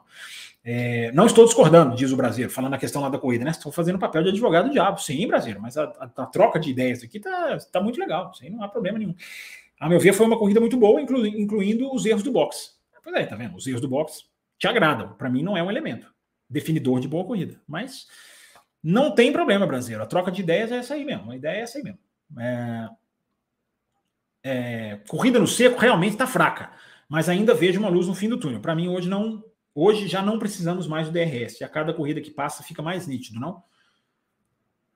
Hum, eu não consigo ter a nitidez, brasileiro. Eu não consigo ter a nitidez. Entendeu? É uma outra, é outra discussão interessante que você coloca. Né? E eu acho que a gente está fazendo aqui hoje na live aquilo que eu falei na abertura, né? Fazendo uma discussão diferente, fazendo uma discussão mais, mais aprofundada das coisas. Né? Pouco falamos de GP da Itália, né? Mas vocês ditam a pauta. É, eu acho que a gente tinha que ver o Brasil. A gente, a gente tinha que ver. O, o, o, que me chama muito a atenção é o medo da Fórmula 1. Esse é o grande, esse é o grande ponto para a gente discutir. É um, há o medo da Fórmula 1. A Fórmula 1 trabalhou esse carro, a Fórmula 1 vendeu esse carro, a Fórmula 1 especificou esse carro, mostrou para o público transparentemente, inventando uma palavra, transparentemente a Fórmula 1 mostrou o que esse carro é, que ele pode fazer, apresentou, fez, fez um marketing em torno desse carro melhor do que ela fez em torno do motor híbrido, por exemplo, que a Fórmula 1 não soube vender o motor híbrido, híbrido ela não soube vender a tecnologia. Então, ele, ele acabou sendo muito mais criticado do que é, é, exaltado o que ele tem de bom. Claro que ele trouxe o final da, o barulho caiu. Claro que essas coisas merecem ser criticadas, mas o, o, lado tecnológico da eficiência do motor, a Fórmula 1 nunca soube vender isso. E hoje em dia a Fórmula 1 até admite isso. É, esse carro a Fórmula 1 soube vender. Só, brasileiro, que a Fórmula 1 não teve coragem de soltar esse carro, de tirar esse carro da coleira. O DRS é uma coleira, cara. Ele é uma coleira ele fica ali, entendeu? Porque a Fórmula 1 tem medo. Tem medo, é medo mesmo. Gente, a palavra é essa. Eu, eu dificilmente eu uso essa palavra. Não uso essa palavra para chuva, como outras pessoas usam. Domingo foi uma prova, né, Brasil? Você que gostou da corrida. Domingo foi uma prova de que a questão não é o medo da chuva, é outra, o problema é outro. Mas do DRS eu uso essa palavra. Há um receio, sim, de que tirando o DRS as corridas passar. Sendo que a Fórmula 1 poderia ter dialogado com o público. Poderia falar, ter falado, gente, nós vamos tirar o DRS em várias corridas, e aí nós vamos fazer uma avaliação. Nós vamos tirar o DRS para a corrida A, B, C e D. Ou nós vamos tirar o DRS no começo do ano. Na corrida, na sexta corrida, a, a, comissão da Fórmula 1 vai se sentar numa mesa, nós vamos conversar, nós vamos dialogar e aí nós vamos passar para o público o que nós vamos fazer. Isso é dialogar com o público. E se ela dialogasse com o público, como podia tirar o DRS. Como ela não dialoga, ela manteve o DRS no pânico, no pânico de não ter ultrapassagem. Mas o medo, como é que é aquela frase lá, né? O medo de perder, tira a vontade. É, foi isso. O medo dela de, de, de, do carro ser ruim faz com que ela não tire o carro da gaiola. da joia, da, da, da joia, da, da, da jaula. É, ela não tira o carro da jaula. E aí? Aí eu vou voltar lá para aquilo, da função do jornalista, da função da imprensa, da função da crítica. É, é, pegar esse ponto. É esse é o ponto a ser discutido. Por quê? Por quê? A gente pode descobrir, que aí você está falando, ah, é, para mim não precisamos. Não sei, cara. Pode ser que a gente precise ainda de alguma coisa. Esse carro precisa de evoluir. Esse carro talvez não seja perfeito. Talvez os pilotos. Uh, ou talvez não, talvez, talvez, talvez seja até errado falar talvez. É, provavelmente, os pilotos têm razão quando eles dizem que o carro está piorando, porque é natural, isso aconteceu em 2009. O Pat Simons admite isso. O carro vai evoluindo, ele vai piorando, porque os engenheiros, o que, que os engenheiros querem? Colocar aerodinâmica no carro, para o carro virar mais rápido. Só que isso prejudica a ultrapassagem. Cadê? Qual, qual é o ponto de equilíbrio dessa equação? O quanto vai para lá, o quanto vai para cá? É, é o que a gente precisa saber. É o que a gente precisa discutir. Agora, a gente não vê, cara. É isso que eu estou dizendo. A gente passou a ter. O mais chocante para mim é que a gente passou a ter, depois de toda a publicidade e da chegada do novo carro, do momento do novo carro, a gente tem o mesmo tipo de corrida que a gente tinha com o carro anterior, que foi jogado fora. O mesmo tipo de corrida. Ultra borracha, ultra aquecimento, ultra poupar, ou não sei o quê, é, abre a asa, passa. É o mesmo tipo de corrida. A gente teve pouquíssimas corridas que se diferenciaram. Pouquíssimas. Então, por que, que nós vamos? O que, que nós vamos? O que, que nós vamos fazer? Qual é a discussão? O que, que a gente precisa? É a hora de discutir. O carro de 2026 está chegando. Entendeu? Ah, 2026, sim, as definições precisam ser feitas agora. O que, que a gente vai tirar desse carro para o carro de 2026, cara? Esse carro está atrapalhando 2026. Essa é a grande questão. O carro atual atrapalha o carro de 2026, porque a gente não tem a medida. Com outro carro, a gente sabia, não, vamos mudar, efeito solo, esse carro não vai ficar, ah, precisa da asa. Agora não faça um carro todo para ultrapassar, traz o efeito solo, arrebenta o carro na chuva, arrebenta com o carro na chuva, porque o carro é efeito solo. Uh, e tem jornalista que continua dizendo precisamos do DRS não tem ultrapassagem. Entendeu? Isso é baixar a barra de exigência. E eu não faço isso. Eu não faço isso. Estou fazendo um parênteses aqui para aquela questão do jornalismo. É... Precisamos ver, Brasil. Tivemos pouquíssimas vezes que a gente viu. O DRS deu problema em Abu Dhabi em 2019, teve ultrapassagem. O DRS deu problema em Imola no ano passado, retrasado. Aí tudo bem, pista molhada, camuflou um pouco. É, mas a gente precisa ver, cara. Hoje, o DRS, quando ele estraga, o jornalista, por exemplo, o narrador da Sky Sports, ele fica lá pedindo, na hora que libera, ou, ou na hora que, que, tá, que, que, que, seca, ele fica pedindo, libera o DRS, libera o DRS. O DRS virou um artifício normal para as pessoas. Normal, ele virou uma coisa normal. Põe aí, cara, tá faltando aí. Os pilotos saem do carro, é, precisamos aumentar as zonas de DRS. A Fórmula 1 tentou diminuir as zonas de DRS. Vocês lembram da confusão que deu? Diminuir a zona de DRS no começo do ano. Os pilotos chiaram, reclamaram. Então tem uma bola aí, uma bolha, que a gente tem que sair, cara. A gente precisa sair, senão a gente é sugado por essa bolha. Entendeu? É... Enfim, uma discussão excelente, Brasileiro. Uma discussão para a gente tocar aí lives extras. Isso aí é para a gente, segundas-feiras que não tem corrida. Isso aí é para a gente é, é, para a gente seguir discutindo. Ele fala aqui, ó, não encantou. É, é, vamos, pega essa palavrinha, brasileiro. Assiste essa corrida domingo. Quando terminar a corrida, olha, fala para você mesmo. Essa corrida me encantou. Ah, foi legal, teve uma ultrapassagem aqui. Vai, vai ter, vai ter, porque essa é a característica. Mas qual tipo de ultrapassagem? É ultrapassagem de, de pós-parada de boxe? É ultrapassagem porque choveu? É, se bem que chover, parece que vai ser o primeiro final de semana da Fórmula 1 em quatro meses sem chuva, né? Parece. Vamos esperar para ver. É, Gente, deixa eu atualizar aqui. Chegamos a 53 minutos, ainda estamos, estamos pertinho de bater a meta, ainda não batemos, hein? Mas estamos bem pertinho. É... Carlos Eduardo Ferreira manda mais uma aqui. Ó. O acidente do Ricardo era necessário para evitar a batida ou foi um erro dele? Ah, eu vi várias vezes, Carlos. Assim, é difícil ver, cara. É difícil ver. Você tem uma bandeira amarela aqui que pisca aqui, ó, na hora que ele está saindo da curva 2, né? A 3 é a curva inclinada, onde ele bateu. É existe ali, depois deu para ver, pessoas também embaixo do sinal eletrônico, existe os fiscais. Eles não estavam ainda, os fiscais, mas o, dá para ver o sinal na câmera on-board dele. Mas você vê o Piastre, cara, eu acho que era bem difícil, na câmera on-board, pelo menos. É, eu acho que foi bem de, bem de repente mesmo. É, e aí, cara, é um segundo que o cara tem para decidir. Não, não, acho que foi um erro dele, não. Aí você querer que o cara julgue ali naquele segundo e tire, é, acho muito, muito difícil, cara. Aí uma opinião de um piloto seria bem, bem mais embasada do que a minha, mas é, Eu não, não acho que seja um, um acidente que dava para evitar, não. não. não. vejo assim, não.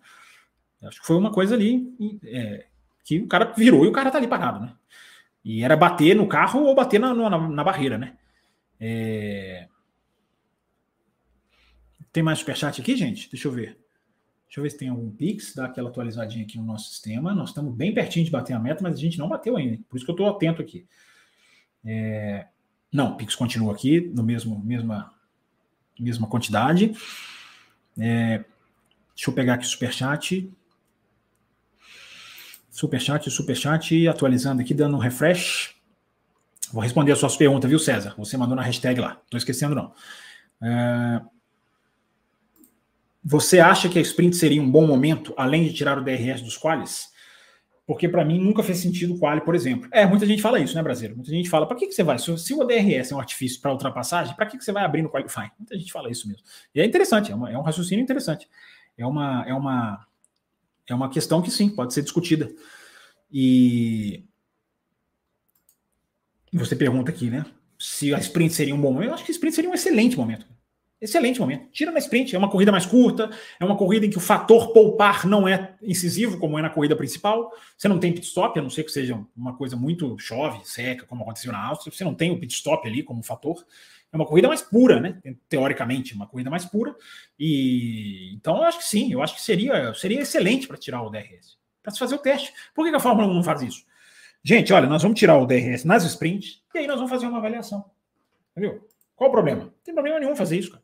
Não problema nenhum. E fica ali. Se não for bom, aí você discute. Entendeu? A Fórmula 1, cara, hoje, hoje ela tem essa prerrogativa que ela não tinha no passado. O que, que ela vai fazer? O que, que vai acontecer em Monza, gente? O que, que vai acontecer em Monza? Vai ter o novo, segunda vez dos testes dos pneus, aquele esquema do pneu, o, o, o, o teste alternativo de pneus. O que, que, é? O qualifying, obrigatoriedade de usar o branco no, no Q1, amarelo no Q2, vermelho no Q3. É agora em Monza. É o que? É a segunda corrida. Por quê? Porque é um teste. É, então a Fórmula 1 dialogou com as pessoas, entre aspas. Falou, gente, nós estamos fazendo duas, dois finais de semana. É um experimento. E aí, se der certo, nós vamos sentar e conversar. As sprints começaram assim também. Ah, vamos fazer três sprints, vamos ver se dá certo. É... E deu. Né? Na, minha, na minha opinião, deu. Pode ser mexer alguma coisa aqui ou ali? Claro que pode se evoluir. Por que não fazer a mesma coisa com o DRS? Por quê? Porque é o medo, cara. É o medo, cara. É, é o receio. É o receio de ser criticada. Entendeu? Que por um, por um lado é bom, né? Que mostra que eles são uma, é, não são imunes às críticas. Mostra que eles sentem as críticas. Por esse lado é bom. Agora, pelo lado da não ousadia, eu concordo plenamente com você, o Brasil. Eu acho que poderia ser uma, poderia ser uma, uma, o teste feito na sprint.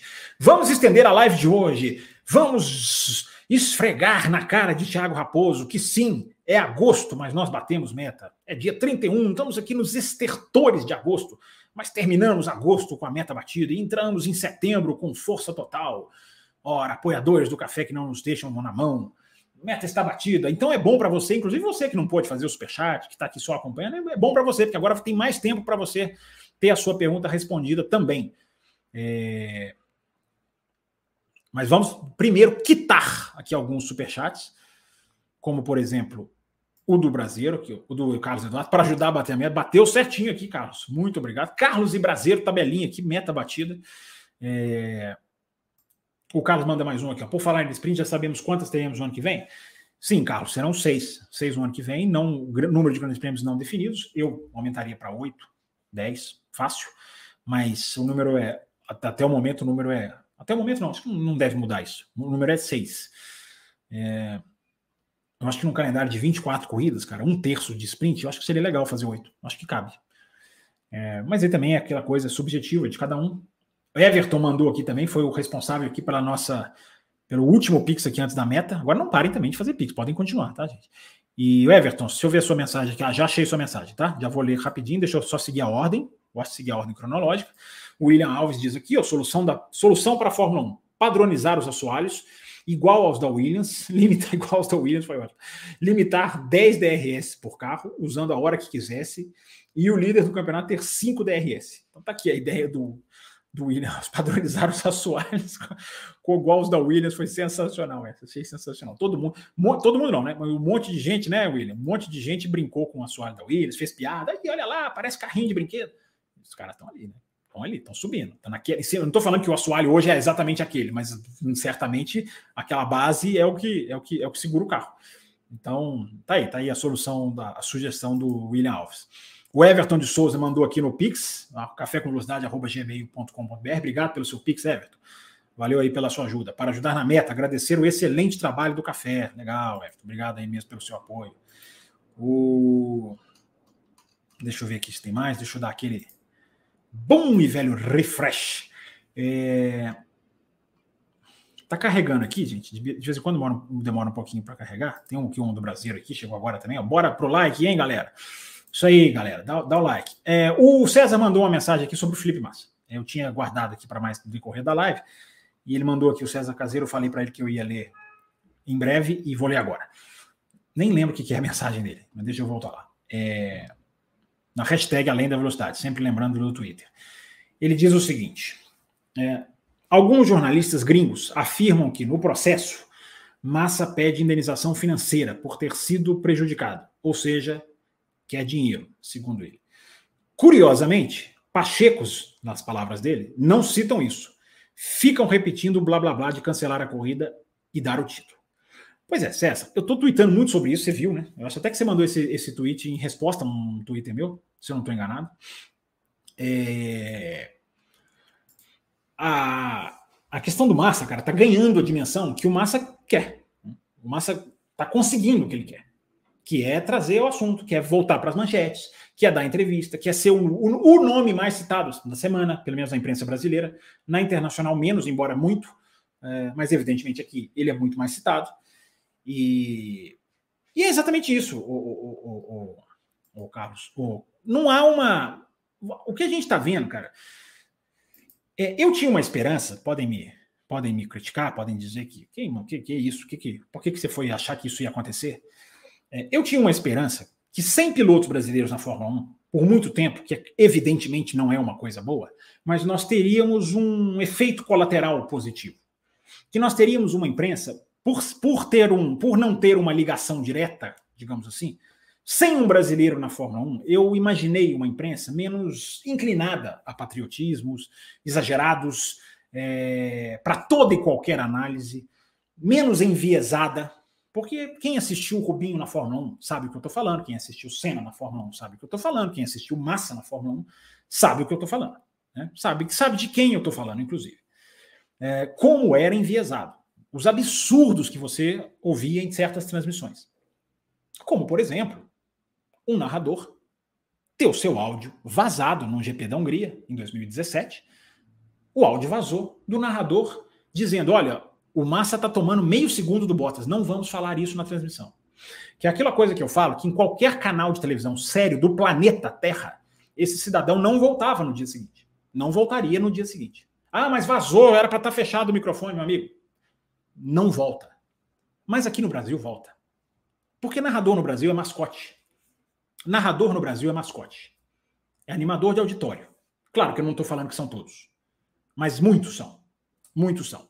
Então, o leigo aqui, Fábio Campos, achava que sem brasileiro na Fórmula 1, a análise ia ficar mais ou mais técnica ou menos, uh, digamos assim, uh, vertical ela fosse ficar mais horizontal.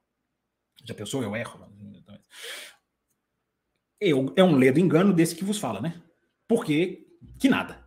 O caso Felipe Massa mostra como o nacionalismo cega, como o nacionalismo, é, é esse nacionalismo realmente, é, é, digamos assim, com cabresto, parece, é, como que ele ainda tem muita força. Né? O caso do Felipe Massa, e eu não estou dizendo que quem, define quem defende o Felipe Massa é Pacheco cego, mas ao jornalista cabe analisar. Ao jornalista cabe uh, não inventar caminhos e não inventar soluções. Não é isso, César? Como você esbarrou aqui na sua mensagem. Como no jornalismo, hoje, de alguns jornalistas, alguns eu acho que eu vou chamar de ex-jornalistas, uh, como ainda vale ser parça, né? mais do que ser jornalista. Acima de qualquer análise, vale ser parça, parceirão. Como jornalistas são capazes de encampar algo é, completamente sem base. Porque cancelamento de corrida não existe base. Você pode até falar, eu queria que cancelasse, mas não existe base. para um jornalista falar isso. Não existe. O jornalista ele não pode falar uma coisa sem base, ele pode até sugerir. Ó, não tem isso na regra, precisa ter. Daqui a pouquinho eu falo sobre regra. É, como que a forçação de barra sem nenhum respaldo técnico é proferida por jornalistas que tinham a obrigação de, de analisar o caso. Contra ou a favor do Felipe Massa, não é isso que eu estou dizendo. Mas são a favor, e são a favor de maneira cega. Aderem ao hashtag Bora Massinha, bora buscar, bora lá. Né? O, o, o, o Supremo de todos esses fez um vídeo, eu vi, me mandou, Ricardo Banniman me mandou. Eu vou até dar o nome ao boi, que Ricardo Banniman esteja em pronta recuperação. Ele que teve que fazer uma paradinha no hospital essa semana, mas espero que já esteja em casa. É, eu mandei uma mensagem da notícia, ele escreveu assim: peraí. E não deu uma notícia, não sei se o cara morreu, se o cara tá vivo. É, brincadeiras à parte, eu sei que ele tá melhorando.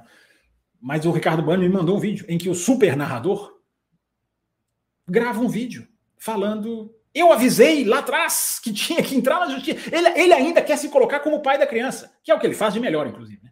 É o que ele sabe fazer de melhor, é se promover. É, eu avisei que tinha que entrar na justiça. Está no meu livro, na página 49. É, tem que entrar na justiça. Baseado em quê? Anular a corrida baseada em quê? Se não há isso no regulamento. Não existe cancelamento de corrida, gente. Não existe. Eu vou falar, vou falar bem devagar. Não existe cancelamento de corrida. Não existe. Ainda bem que não existe. Ainda bem que não existe. Você já pensou se existisse? Vocês já pensaram? Porque vamos lá. Porque os supremacistas, com dois S mesmo, porque é contra o cadilho, uh, os supremacistas cegos, eles querem o cancelamento do GP. Só que eles não pensam na prerrogativa que isso vai abrir, no precedente que isso vai abrir. Vocês já imaginaram se todo safety car suspeito uma corrida for cancelada? Vocês lembram do Tsunoda na Holanda, no ano passado? Ele para o carro, toma uma bandeira, fica em bandeira amarela, ele anda mais um pouquinho, para num outro lugar longe do box, dá um safety car. Imagina aquilo ali com essa regra. Porque essas pessoas devem querer que isso esteja na regra. Né? Primeiro, elas supõem que esteja na regra. Há o desconhecimento e o, e o ufanismo cego. Elas querem que esteja na regra. Não está.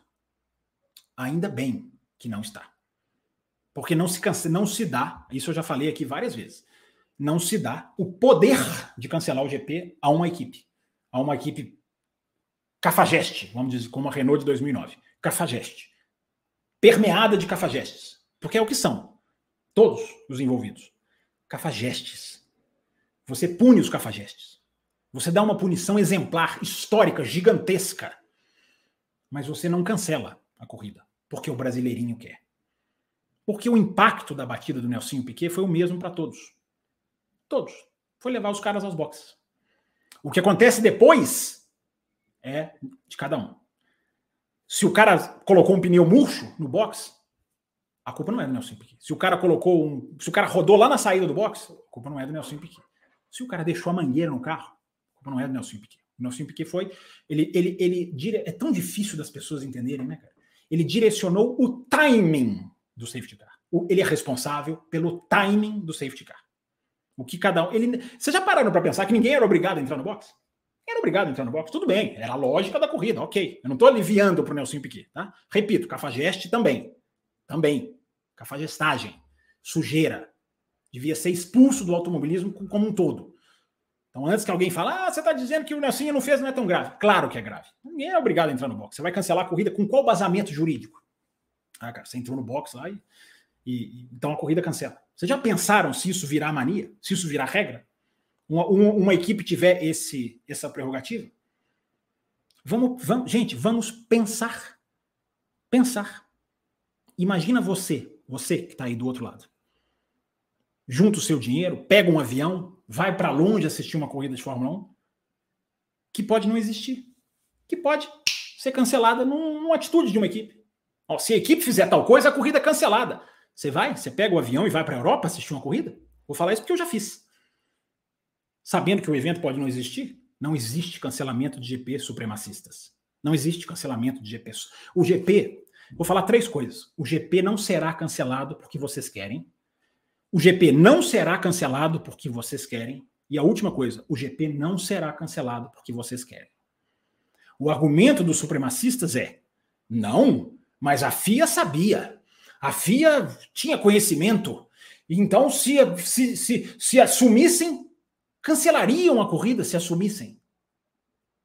Gente, a Fórmula 1 fabricou duas voltas na Bélgica em 2021, fabricou, inventou que, que existia um grande prêmio na Bélgica em 2021, que se cancelassem, muitos até entenderiam pela, pelo aguaceiro, a Fórmula 1 fabricou uma corrida para não cancelar. Fabricou, inventou um GP que não existiu, fez pódio. Champagne, Russell, Schumacher. Schumacher não, é Hamilton e Verstappen. Fabricou um GP em 2021 para não ter que cancelar. E essas pessoas acham que cancelaria. Acham que o timing dá justificativa ao Massa. Não, porque se souber, souberam em 2009, mas se soubessem em 2008, cancelariam. Não cancelariam, meu, meus amiguinhos. Não cancelariam, porque não cancelam. Não cancelaram na Bélgica em 2021. Você acha, vocês acham que cancelaria por causa de uma equipe que fez um mal feito? É, é, é tem que ser muito supremacista para não conseguir enxergar isso. Tem que ser muito. Ah, Fábio, mas o Massa perdeu o título por causa daquela corrida. Por que, que ele perdeu o título? Por causa daquela corrida.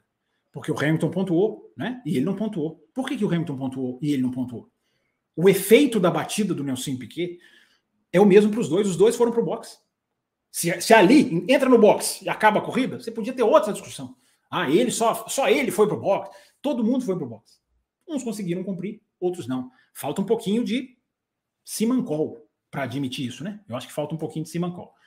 É... Então, gente, imaginem só, tá? GP sendo cancelados por causa dessa, dessa, por causa de batidas de propósito. Eu até coloquei no meu Twitter, teve muita gente que contra-argumentou, com argumentos, eu estou positivamente surpreso. Apareceram os bobões, apareceram os supremacistas, mas que xingam, que não tem argumento. É, mas muita gente discordando, argumentando, oh, mas essa regra aqui, mas e se tivesse isso? Mas será que ele não. É, é até interessante dialogar nessas horas. É, em cima de um tweet meu do Sérgio Pérez. Alguém tem alguma dúvida de que o Pérez bateu de propósito em Mônaco em 2022? Alguém tem uma dúvida? E aí, cancela? Aquilo não atrapalha os outros competidores? Aquilo não mexe, não manipula o resultado? Aquilo não interfere diretamente no resultado de outros competidores? Interfere. Interfere. E aí, vamos cancelar? Bora, bora cancelar, mano? Partiu? Partiu cancelar? Aí vem os caras com um argumento que eu acho muito fraquinho, que é assim, não, mas aquilo ali não interferiu no campeonato, então pode roubar. Se não interfere no campeonato, pode manipular. Se interfere, a punição é uma. Se não interfere, deixa pra lá varre para debaixo do tapete. É dois pesos e duas medidas demais, né, cara? E é isso que me decepciona, isso que me decepciona nos jornalistas. O cara quer torcer, o torcedor quer ficar cego, ele fique. Uh, jornalista entrando nessa, não dá, não dá. É, imagine, né? Batendo na, os caras batendo na porta da casa do Hamilton. O Hamilton abre a porta e fala assim: a gente vem buscar o troféu de 2008. É, Imagina os caras pegando o troféu do cara e levando, entregando para o Massa. Que coisa patética, né? O Massa terá ganhado o campeonato porque se valeu da mangueira no carro. E o Hamilton terá perdido o campeonato porque fez o pit stop correto. Já pararam para pensar nessa, nesse ângulo? Já, já pararam para pensar nesse ponto de vista? Pois é, a gente está aqui para isso, para oferecer pontos de vista diferentes para vocês. Tá? Vocês podem concordar, vocês podem não concordar. Como eu disse, tem gente que discorda argumentando, questionando regra, falando da, da, da, de Singapura, falando da Renault. É... E tudo isso, né, gente? Sempre bom lembrar, né? Sempre bom lembrar. Tudo isso tudo isso baseado numa entrevista de Bernie Eccleston. O, o, o, verdadeiro, o transparente, o sempre confiável, nada manipulador, nunca pagou uma multa de bilhões de dólares na Alemanha por suborno. Não, não pagou. Mas vamos acreditar no Eccleston. Afinal de contas, o Eccleston falou. Bora, massinha. Hashtag bora lá, massa. Bora buscar o nosso título. O Eccleston falou. O Eccleston não trabalha para a FIA, tá? Sempre bom lembrar, viu, gente? O Eccleston não trabalha para a FIA. Não trabalha. É, a FIA não pode ser, ser responsabilizada por uma atitude do Eccleston. E, enfim, se pessoas quiserem continuar inventando regra, porque cancelar não é regra, e não é, ainda bem que não é, que continuem, cada um vivendo no seu mundo. É, é uma espécie de terraplanismo, não queria falar não, mas vou falar. É uma espécie de viver no mundo particular mesmo, de que a regra é essa porque eu quero. Coloquei isso no Twitter hoje. Isso é muito Brasil, muito Brasil. Eu, não é do meu jeito, eu vou parar a rodovia. Isso é muito Brasil. Né? Não é do meu jeito, bora cancelar o GP. Nós perdemos, nós fomos prejudicados, bora cancelar o GP. Complicado demais, né? Como o fanismo cega, como o fanismo cega. Mas, enfim, cada um, se você está aí do outro lado, você concorda com o Massa, pelo menos use argumentos, cara. Pode discordar, não tem problema nenhum, mas pelo menos traga argumentos. Não invente cancelamento que não existe. E ainda bem que não existe. Porque se a moda pega, já pensou se a moda pega? As pessoas não pensam isso. É só bora massinha. É... Vamos lá, vamos lá, vamos continuar aqui. É, obrigado, César, pela, pela pergunta. Nem sei se eu respondi a sua pergunta, né, César? Você, ah, você não, respondi, né? Você falou da questão do, do blá blá blá, de cancelar a corrida. É, então, foi. foi eu eu a, a, a ampliei a discussão, mas acho que acho que está respondido, né? Vamos continuar aqui com as perguntas. É, Denison, nosso apoiador aqui, ó, já há ações da FIA para 24 reduzir a força da Red Bull? Não, não, que eu saiba não reduzir, alguma ação para reduzir? Não. É... Se falando essa questão de tirar o DRS, mas isso aí também não vai mudar nada, né? Na, na, no sábado, né? Tirar o DRS no sábado, que isso seria contra a Red Bull. que realmente não consigo entender isso, né? Acertar a Red Bull tirando o DRS no sábado. É... Como se a, primeiro que a Red Bull não precisa de qualifying, né? Qualifying é um detalhe para a Red Bull. Já tem mais poles, tá? Claro, mas não, não é ali que ela ganha as corridas, né? Todo mundo sabe. É... Ó, o Brasil fala uma coisa interessante aqui, ó. Se desse tudo certo para o Massa, poderia ser muito bom para ele. Agora, a Renault deveria ter sido desclassificado do campeonato. E ao final, o Hamilton estaria ainda um ponto. O, o, Brasileiro, a Renault tinha que ter, podia ter sido desclassificado do campeonato. A punição, e a, a, as pessoas acham que é, é, é, não defender o cancelamento de Singapura é defender o Alonso como vencedor. Há quantos anos eu falo aqui no café? O Alonso jamais poderia ser o vencedor daquela corrida. Jamais, jamais. A punição foi leve, foi branda, foi tapinha na mão. É, isso aí eu estou de pleníssimo acordo. Se o Massa fizesse isso, fosse grande, como foi em 2008, viesse a público, porque isso também as pessoas não, não, não, não param e pensam, né? Ele podia estar tá fazendo tudo que ele está fazendo é, sem barulho. É, ó, pega os advogados, oh, vamos, vamos mexer nesse caso aí, mas não vamos, não vamos para o público, não. Ele vai para o público e ele vai conseguir o que ele quer. Já circulam faixas aí, né? Já circulam fotos aí de uma faixa em Monza Massa, campeão em 2008. O Massa vai conseguir o que ele quer. Ele vai conseguir sair como vítima. Ele vai conseguir sair como coitadinho, como campeão moral, que para mim é uma coisa patética. Né? Patético ser campeão moral. Mas ele vai sair. Tem gente que fala elogiando a Massa para mim, é o campeão moral 2008. Okay? Se você acha que isso é um elogio, eu acho que isso é ridículo. É, ele vai conseguir. Ele vai conseguir sair, ele vai conseguir nessa era do extremismo, nessa era do radicalismo, do eu contra eles, do eles contra nós, do só nosso lado tá certo, ele vai conseguir pôr uma semente que ainda bem que o Hamilton, por exemplo, não põe em 2021. A, a grandeza do Hamilton, porque a Mercedes podia estar tá lá também. Vamos cutucar, vamos fazer, vamos, vamos, vamos cancelar, cancelar a corrida. Meu Deus, que coisa divertida, cancelar a corrida. É, então, Brasil, sim, acho que a Renault pode, poderia, deveria ter sido ultra punida. Entendeu? Tinha que ser uma punição histórica. Entendeu? Punição histórica. Presta atenção nessa expressão. Punição histórica. Daquelas que, assim, cara, você está suspenso por três anos. É, daquelas que lá no futuro, daqui a 20, 30 anos, a gente lembre mais da punição do que do ato. Pô, cara, você lembra aquela vez que a Renault ficou três anos fora da Fórmula 1? Nem voltou, né? Porque três anos não volta. É, você lembra aquela vez que o piloto foi proibido de correr? Você lembra aquele campeão do mundo que ficou não sei quantos anos suspenso? Mas não, a punição. A punição nem houve, né? Nem houve. Vamos, vamos, vamos, vamos aqui, né? Punição praticamente não houve. Isso é ridículo. Essa discussão é totalmente necessária.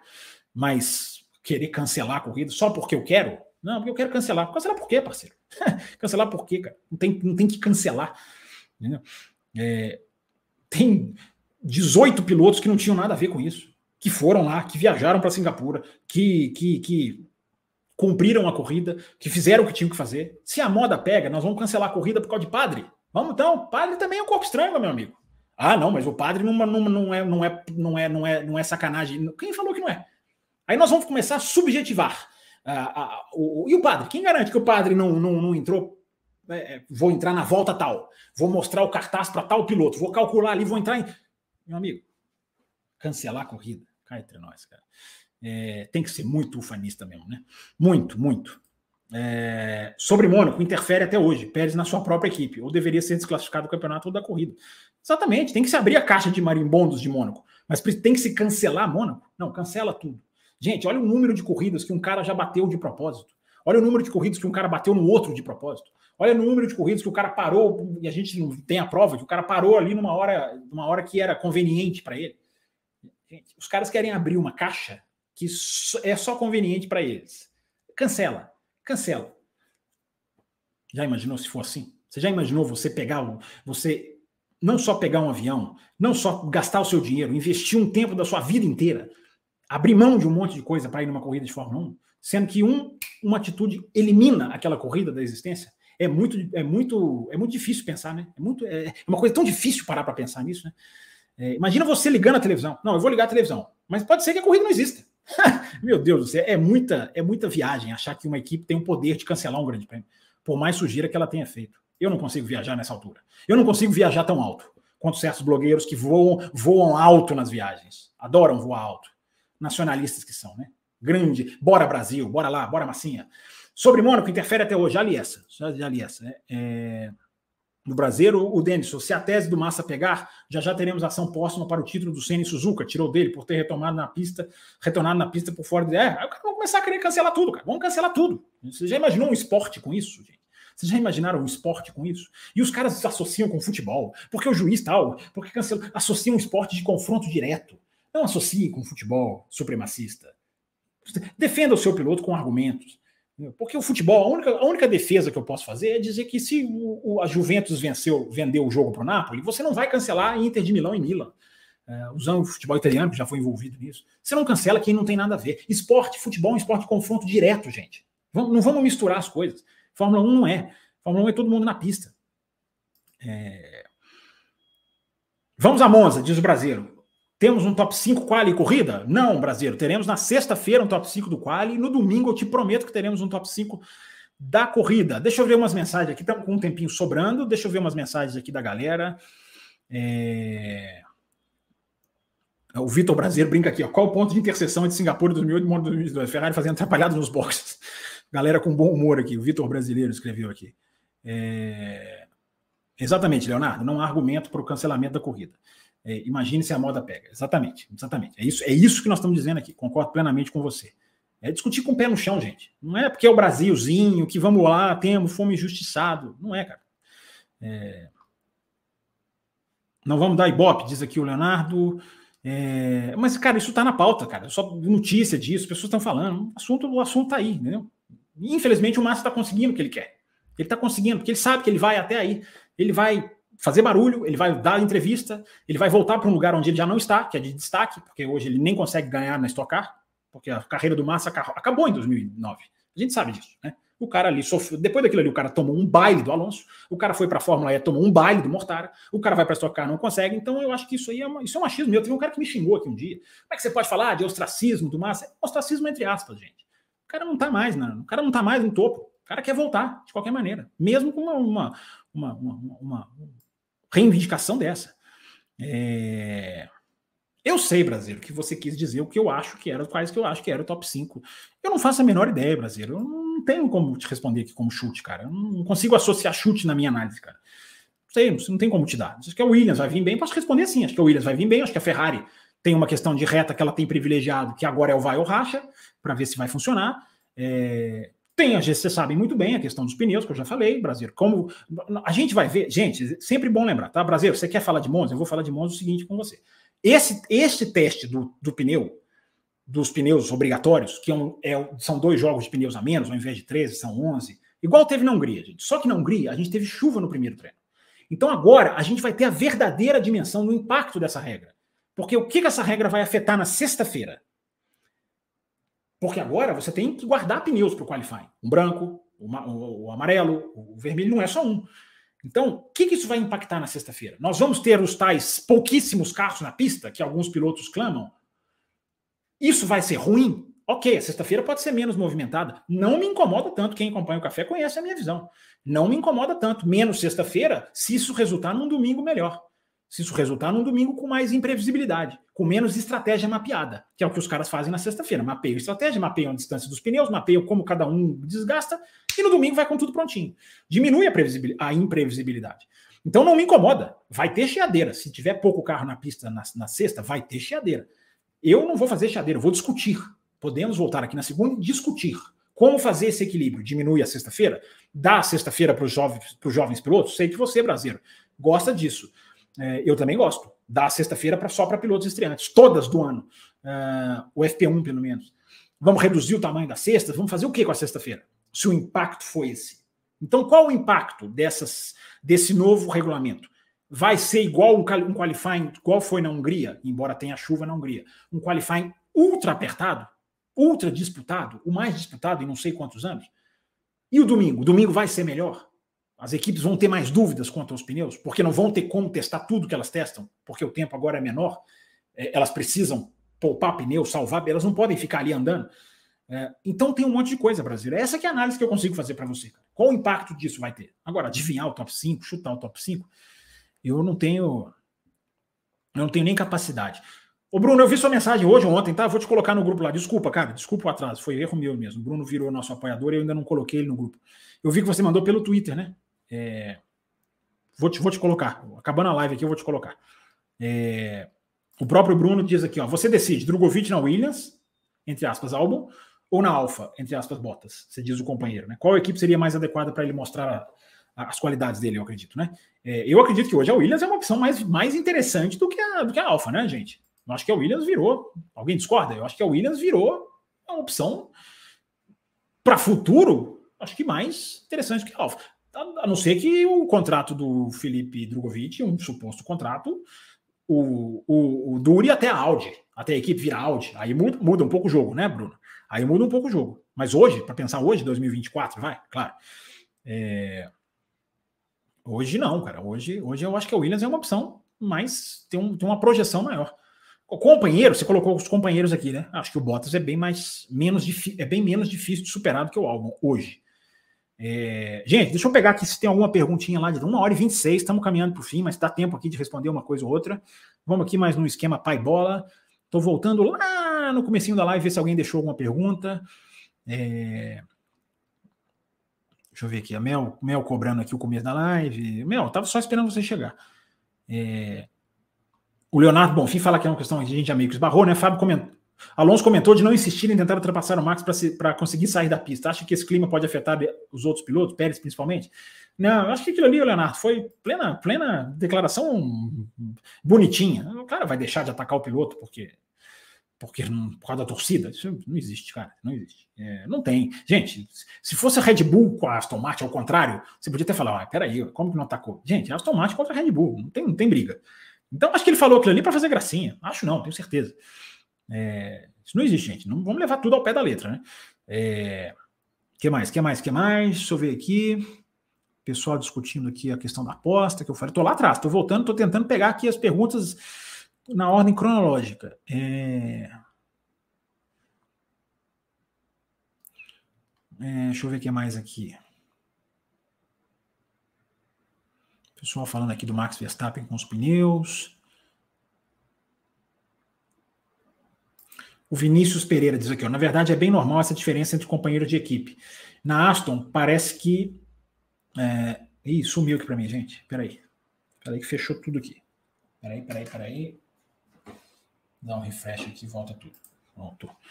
Na verdade, na verdade, é bem normal essa diferença entre companheiros de equipe. Na Aston, parece que o Alonso tem habilidades sobrenaturais. O Williams, a mesma coisa. A AlphaTauri, a demissão do De Vries já diz tudo. É... Sim, diferenças entre companheiros de equipe é normal. Sim, diferença. O Pérez perder para o Verstappen também não acho. Quem acha normal? Ninguém, né, Vinícius? Mas ser a, o que eu estava querendo dizer lá atrás, Vinícius, é ser a maior distância entre todos os companheiros, para mim é surpreendente. Porque o Max Verstappen é o melhor piloto do mundo, para mim, desde 2021, e eu tenho falado isso. Mas o Pérez não é o pior do grid. Não é. Então, essa diferença ser a maior é que me, é que me estranha. Eu, eu acho que a gente tem que tentar entender isso aí, cada vez mais. Mas eu coloco isso lá no Twitter, o cara acha que eu estou falando que está sabotando. É, não é isso, não é falar que está sabotando, mas tem alguma coisa acontecendo. Por quê que essa diferença está se ampliando? Eu falei essa semana, não me lembro aonde, é, antes no começo do ano, se você botasse por qualquer circunstância da corrida o Pérez 15 segundos à frente do Verstappen, como aconteceu em Jeddah, por exemplo, na Arábia Saudita, o, o Pérez encarava, lutava, eventualmente até ganhava a corrida. Hoje, você coloca o Pérez 15 segundos à frente do Verstappen, ele não aguenta do mesmo jeito. Há uma, há uma diferença. O Pérez caiu e o Verstappen no trilho se acertou com a questão dos pneus, com a questão da suspensão, entendeu? ele disse uma coisa excelente hoje, que eu concordo plenamente, que é, pessoas acham que o carro é feito para mim. Isso eu vou falar um dia, gente, não dá tempo de eu falar isso agora, mas isso também é uma coisa que eu quero que eu quero conversar com vocês a respeito aí. Me lembra aí, o Brasileiro, o Carlos, essa galerinha aí que está sempre ajudando aí, até nas nossas pautas aí.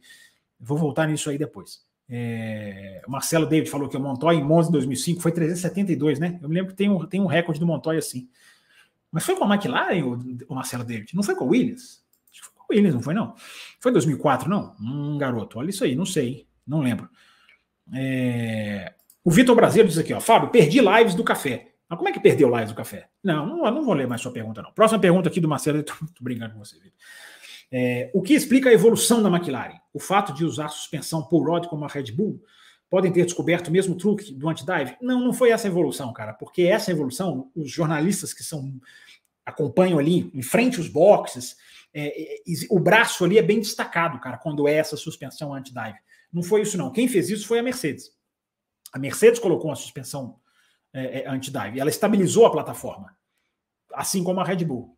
Só que a plataforma é bem diferente da da Red Bull. Essa, essa, é, a, essa é a essência do negócio. É, ou há melhorias em outras áreas? Há melhorias em outras áreas, cara. Eles levantaram um pouco o side pod, fizeram aquele, aquele ar que passa entre o side pod e, a, e, a, e, e o assoalho, aqui em cima do carro, ele, ele, ele foi redimensionado. Mexeram no difusor lá atrás, fizeram um monte de medidas, cara, as extremidades. Então, assim, é difícil de você apontar qual foi a, a, a mudança da, da McLaren ela praticamente atualizou o projeto quase que todo. Ela conseguiu. Ah, ela conseguiu mudar a frente do assoalho, cara. E isso reenergizou todo o ar. Quando você acerta, mexe na frente do assoalho, você acerta, o fluxo de ar todo do carro sente positivamente. É, é, é positivamente influenciado. Então, é... então é, são esses detalhes, cara. Não existe uma sacada da McLaren. Pelo menos não que se tenha conhecimento ainda. Pode ser que mais para frente, estudando mais, lendo mais aqui, se aprofundando mais, a gente consiga descobrir. Mas eu tô, tô bem em cima desse assunto aí, cara. É... E, a questão, e a questão também, Vitor, nesses cafés que o senhor perdeu, é... eu até coloquei isso, né? Outra reflexão, né? A McLaren também partiu de um ponto errático. Então, ela, é, o carro começou o ano, eles foram muito sinceros na pré-temporada, que quando eles tiraram aquele pano do carro, naquele dia de revelar o carro, mostrar a pintura, eles disseram: nós mudamos o projeto no meio. Então nós estamos com um carro que não é o que a gente quer ter. Eles foram bem francos nisso, eles foram bem francos mesmo. É... Então, eles saíram de uma questão problemática e finalmente acertaram o carro durante o ano. Então, tem o demérito também de ter tropeçado. Né? E é uma coisa que a gente explicou aqui no comecinho do ano, Vitor, de que a, a, a, mudança do regulamento, eles, de, de, de, levantar as extremidades do assoalho, eles tinham se apoiado muito nisso, isso quebrou eles, quebrou a McLaren, eles tiveram que refazer e aí todo mundo já estava com o carro pronto, eles tiveram que voltar lá atrás. Por isso que eles estão atrasados. Entendeu? Mas, dito isso, evidentemente, fizeram um excelente trabalho. Evidentemente, souberam corrigir os problemas. Mas corrigiram problemas. Sempre bom deixar claro. É... O pessoal pedindo para eu contabilizar a meta. É... Já batemos, né? Essa mensagem foi um pouquinho mais tempo. Já li a do Bruno Black aqui. É... O Ed Cruz coloca aqui: eu gostaria que voltasse o abastecimento e os pneus serem mais macios para ter mais trocas. É, tem muita gente que defende né, a volta do abastecimento. O Leonardo pergunta uma coisa interessante aqui: ó, alguma notícia, chance de termos outra fornecedora de pneus? Os pneus atuais sujam muito a pista.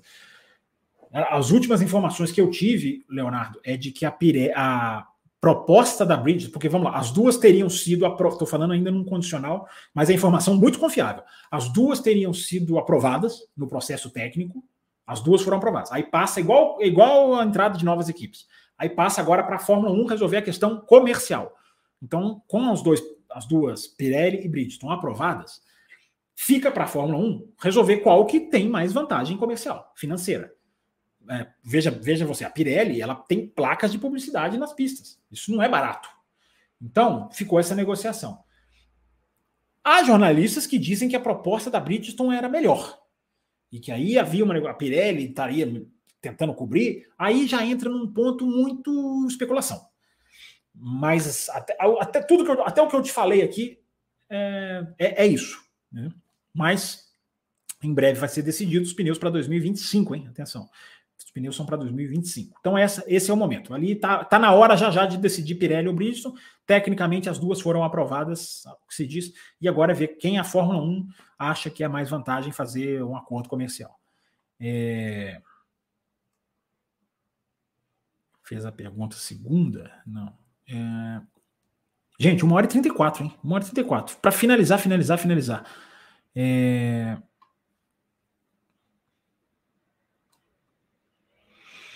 É... O Rafael Zambrano diz aqui, ó, não fala besteira. O lance manipulado causou um pit fora de hora. Tem que ser anulada essa corrida e não adianta chorar e falar bravo. É, é o lado de cá que tá chorando, né? Quem tá chorando não é o lado seu aí, não, né, amigão? É... O pit fora de hora. Exatamente, cara. Eu concordo com você. A influência foi o pit fora de hora. A mangueira foi o que então? Define aí, cara. E depois você me fala. É... Mas enfim, se você quer. É, isso aqui, gente, torcedor não ter base de argumentação, porque cancelar não é uma base.